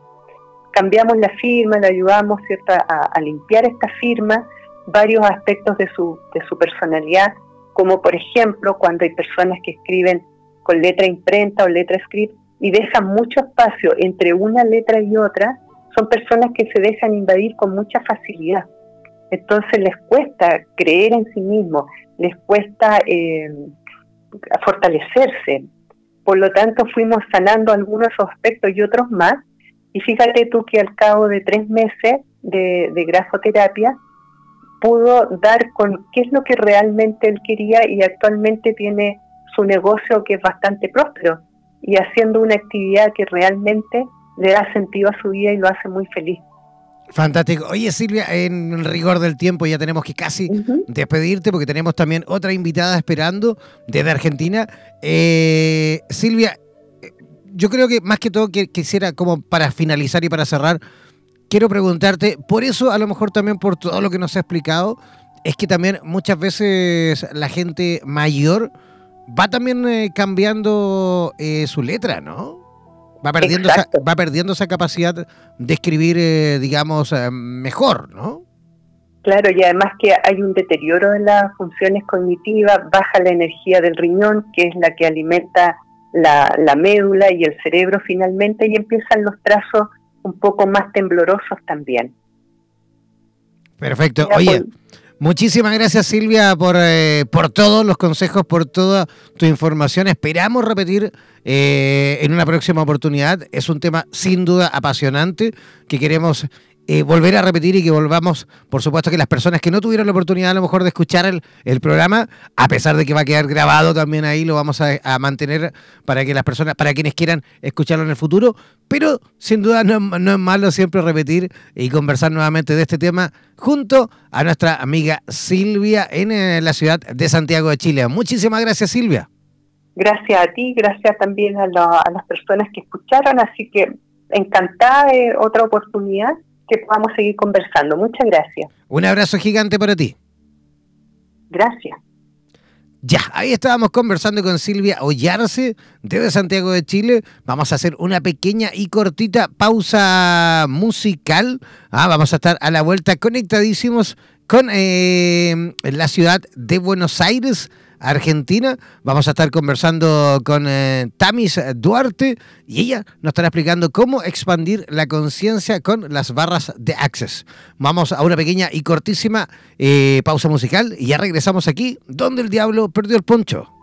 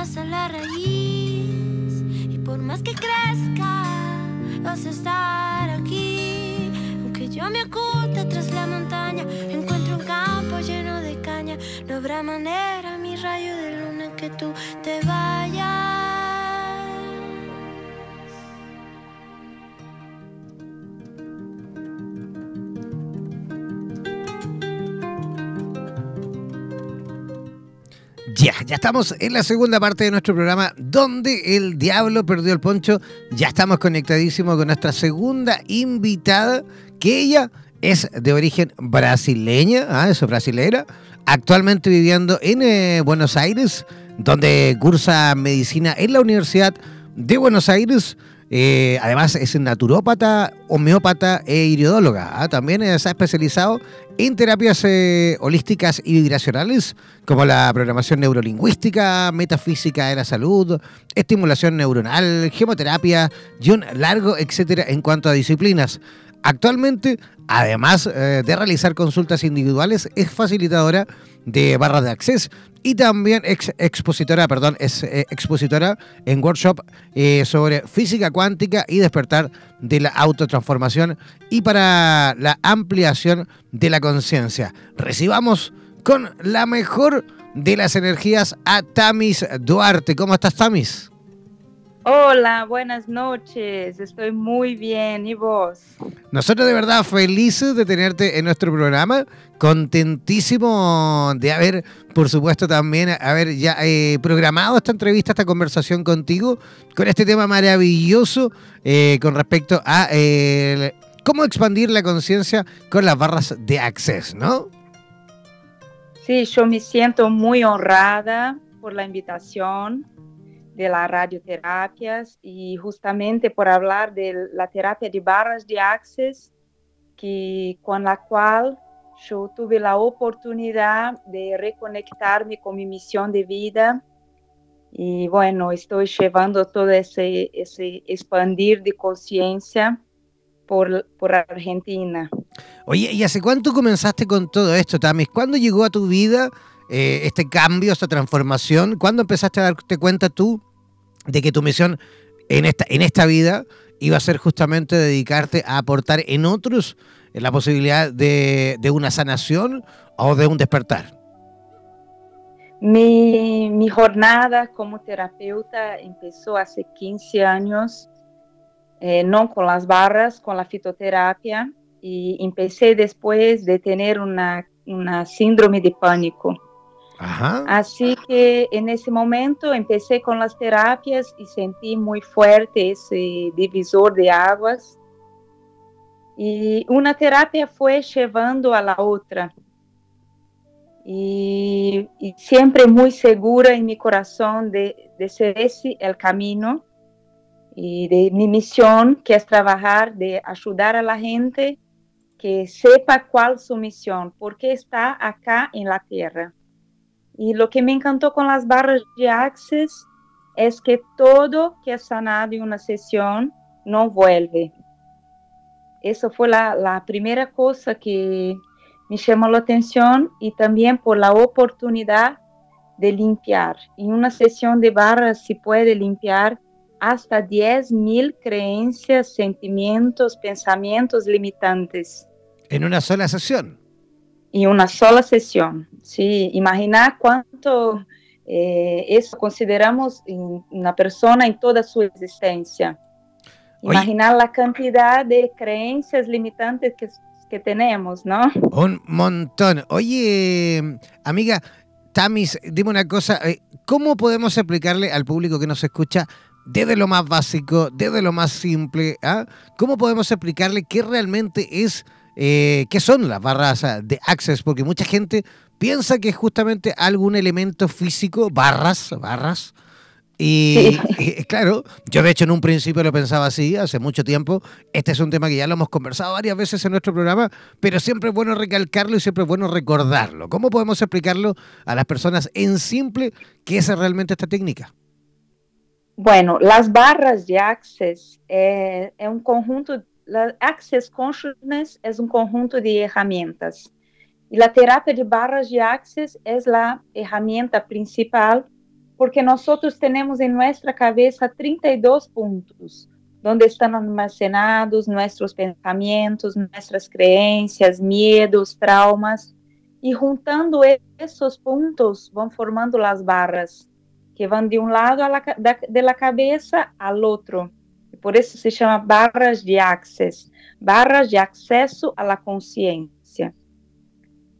Então, vamos eh, com um paciente que pode estar sentado, acostado, o terapeuta vai tocando nesses pontos e vai liberando. Então, há a barra do dinheiro, a barra de sanação, a barra de alegria, tristeza, e com a própria energia do paciente, haciendo una limpieza, como si nuestro cerebro fuera una computadora y va a hacer una formatación. Así que se limpia todos esos miedos, traumas, limitaciones, de acuerdo con el que paciente a nivel consciente y inconsciente permite, ¿no? Perfecto, o sea, digamos que esto, tal cual tú lo dijiste, las personas tendrán la posibilidad de, digamos, formatear eh, su cerebro, eh, su mente, su conciencia quizás.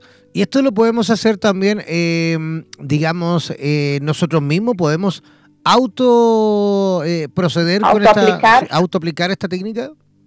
Sí, sí. Haciendo el curso enseñamos la autoaplicación. En el curso de barras de Access además de aprender a correr las barras, que llamamos cuando vamos activando esas barras, llamamos de correr, eh, aprende más 14 herramientas de Access y la autoaplicación.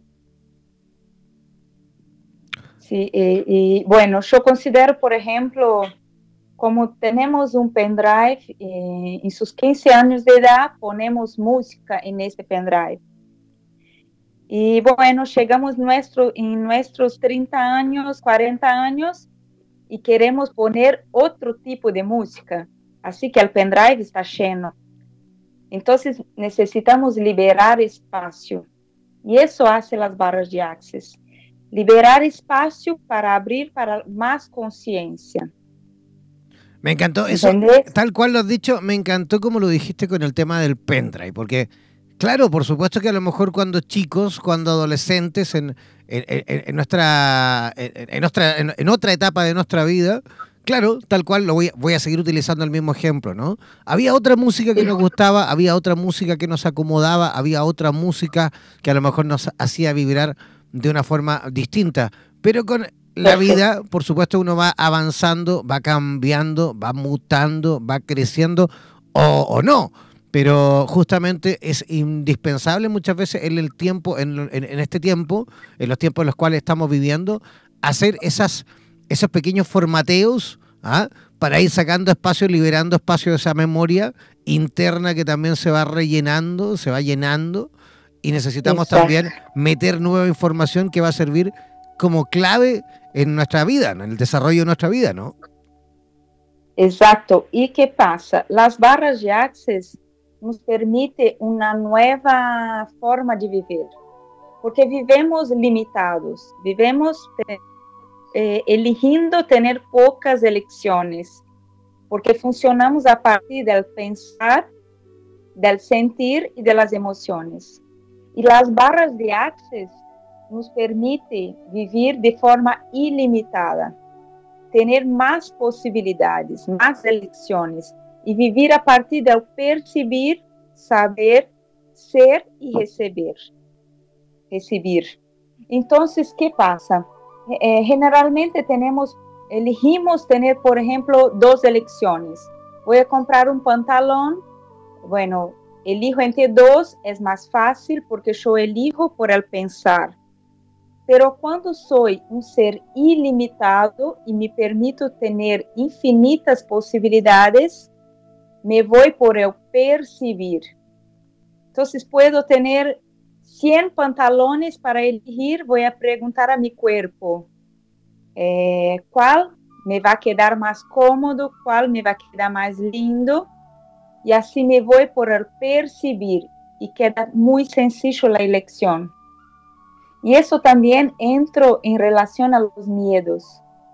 Nosotros consideramos que tener miedo es una protección, porque trabajamos a partir del pensar, el sentir. Entonces, lo, el miedo viene desde, desde nuestros ancestros más antiguos, el hombre que vivía en las cavernas. Y así que funcionando a partir del percibir, ya no necesitamos más el miedo como, como protección. Entonces, las barras nos permiten una nueva forma de vivir, una nueva forma de ver al mundo. Y hay una herramienta que me encanta que es liviano y pesado, que es justamente percibir al cuerpo delante de una situación si está liviano o si está pesado. Entonces, por ejemplo, yo voy a alquilar un departamento Y a revés de quedar pensando, analizando y todo lo que es mejor, lo que es peor, entro en apartamento y percibo mi cuerpo. ¿Está liviano o se está pesado? Y bueno, yo doy este ejemplo porque justo yo elegí mi departamento así y soy re feliz adentro de él. Seguramente, pero me imagino que para, para utilizar una técnica como esa, claro, necesitamos tener una cierta expertise, necesitamos haber aprendido, necesitamos también haber tenido un entrenamiento, ya una práctica suficiente, como para incluso poder ya interpretarnos también cómo estamos, porque es un ejercicio que no hacemos nunca. Pero te digo una cosa, el curso de barras de Access es un curso de un día, de ocho horas, y cualquier persona puede hacer, no necesita ser terapeuta. Y es lo mismo que hacer gimnasia, por ejemplo. Cuando empezamos a hacer gimnasia, el cuerpo duele. El inicio tenemos que nos esforzarnos para irnos, pero después queda liviano. Y así es el percibir.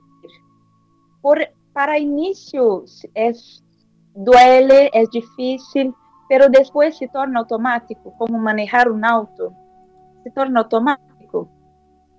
Perfecto. Oye, también, ¿y cómo las personas eh, en Argentina, que hay una, una gran cantidad de gente escuchando desde Argentina en este momento, también de Chile, también, también tenemos gente de México escuchando, desde Estados Unidos, desde Costa Rica también hay gente conectada que yo puedo ir monitorizando a través del sistema streaming. ¿Cómo las personas pueden localizarte para quizás seguir tus eh, cursos? Para atenderse contigo, en fin. Yo eh, estoy en Buenos Aires, en Belgrano, pero yo eh, estoy yendo a otros lugares dar cursos también. Así que invitándome me voy. Fantástico. Justo en fin de semana pasado de clases en Salta. Eh, este domingo voy a dar curso de barras de access en San Juan, de Argentina. E, bueno, mi contacto de WhatsApp é mais 549 11 3337 0876.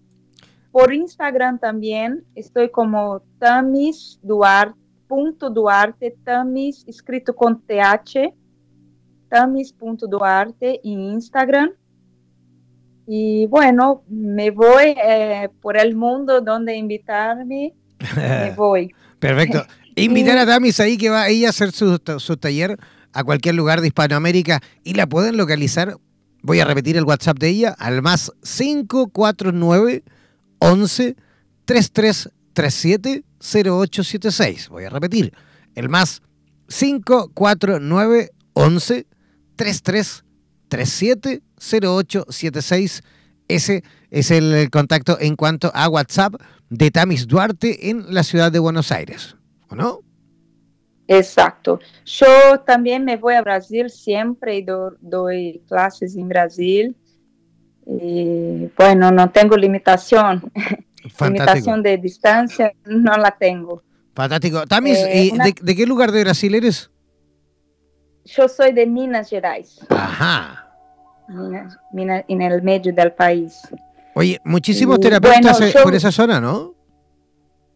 Sí, en Brasil hay muchos. Las barras de access son muy conocidas en Brasil. Toda la gente la conoce y hace el curso, eh, no solamente para, para, dar sesiones, pero para utilizar en uno mismo. Sí, hay mucho, las terapias son, son muy difundidas allá. ¿Querías, ¿Querías agregar algo tú? ¿Algo, ¿Algo querías comentar? Sí, sí, yo quiero eh, dar una herramienta a toda la gente que está escuchando, que es una herramienta muy preciosa de Access, que es el mantra de Access. Ajá. Que es todo en la vida llega a mí con facilidad, gozo y gloria. Todo en la vida llega a mí con facilidad, gozo y gloria. Este mantra se puede hablar todo el tiempo que sea necesario. O eh, es bueno hacer 10 veces a la mañana, 10 veces a la noche antes de dormir. Y se hace un cambio gigante en la vida, porque tenemos una creencia muy fuerte de que todo tiene que vir con dificultad, con mucho esfuerzo.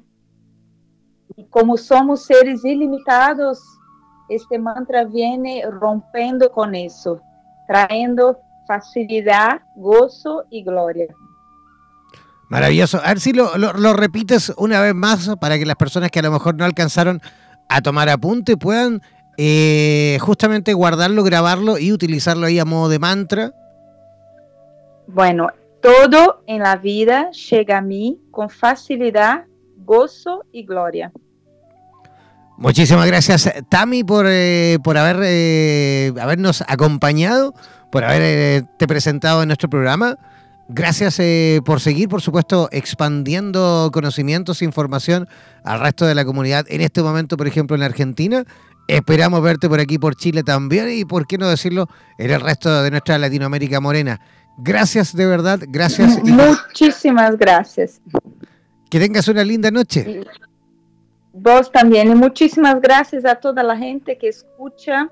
Es un honor muy grande. Un beso grande. Oye, ojo que, que, dentro de nada, muy poquito, muy poquito tiempo más, yo creo que de aquí a máximo un par de meses, así, de aquí uno o dos meses más, vamos a tener también en Radioterapias Internacional, vamos a tener el idioma en portugués. También vamos a abrir una radio en oh, portugués para Brasil y Portugal, así que esperamos también que colabores ahí y participes también con material informativo, ¿te parece? Muy, muy, muy bueno, muy bueno. Los brasileños le encantan las terapias y a mí, porque todavía yo hablo portuñol, así que en portugués voy a estar más cómoda. Fantástico. De hecho, nosotros ya tenemos comunidades virtuales, tenemos una comunidad virtual en Brasil, ¿ah? para todos aquellos que quieran, por supuesto, y que, bueno, mejor dicho, para los brasileros, porque si no, no falas portugués, ¿para qué vas a entrar, no es cierto? Pero ahí eh, las personas que, que, que falan portugués y que quieren participar de esa comunidad en eh, Facebook, buscarnos simplemente como Radioterapias Brasil. Así que tú también, Tamis, ayúdanos ahí a difundir esa comunidad Radioterapias Brasil, que está en Facebook, para que todos los terapeutas eh, brasileros puedan ingresar y puedan desde ya, por supuesto, levantar esa comunidad para próximamente también comenzar a participar de los programas de radioterapias en portugués. ¿Te parece? Seguro, conte conmigo. Fantástico. Un abrazo gigante, que tengas una linda noche. Beso grande. Chao, chao. Chao, chao. Buenas noches. Buenas noches. ya, ahí estábamos conversando con nuestra amiga Tamis eh, directamente desde Buenos Aires, eh, Argentina. Nosotros ya ahí comenzando poco a poco a despedirnos. Ah, no me puedo ir, no sin antes, por supuesto, invitarles para mañana. Mañana es la noche, o mejor dicho, sí, mañana será San Valentín.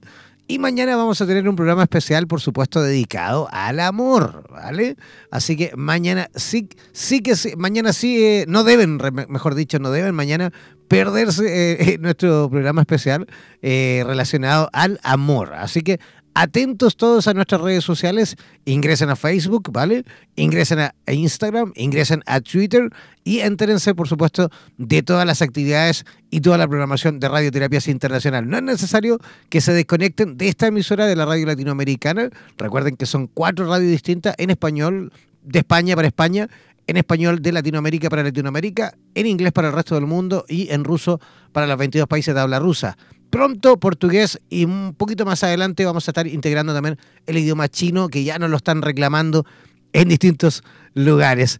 Eh, me despido, muchísimas gracias. No se desconecten, manténganse en la sintonía de Radioterapias en Latinoamérica. Un abrazo, nos vemos mañana, nos encontramos mañana aquí donde el diablo perdió el poncho. Chao, chao, pescado.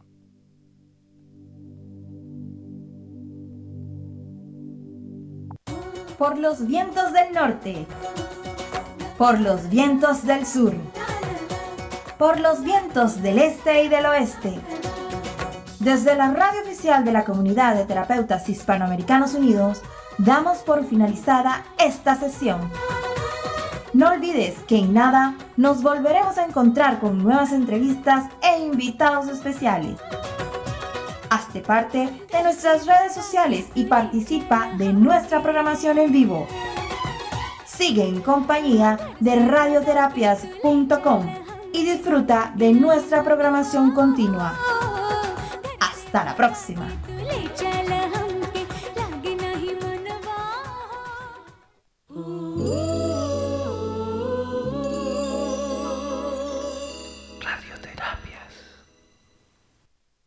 Atención.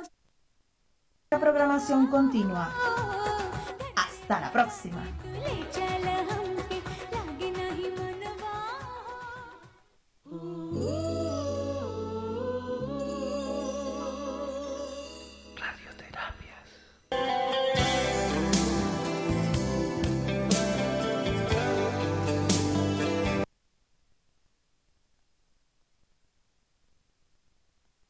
Pucha, qué ganas de escucharte. no. Escucharte, ¿vas al aire? al aire de tu radio. Genial. Que te vaya muy bien. Buena aireada.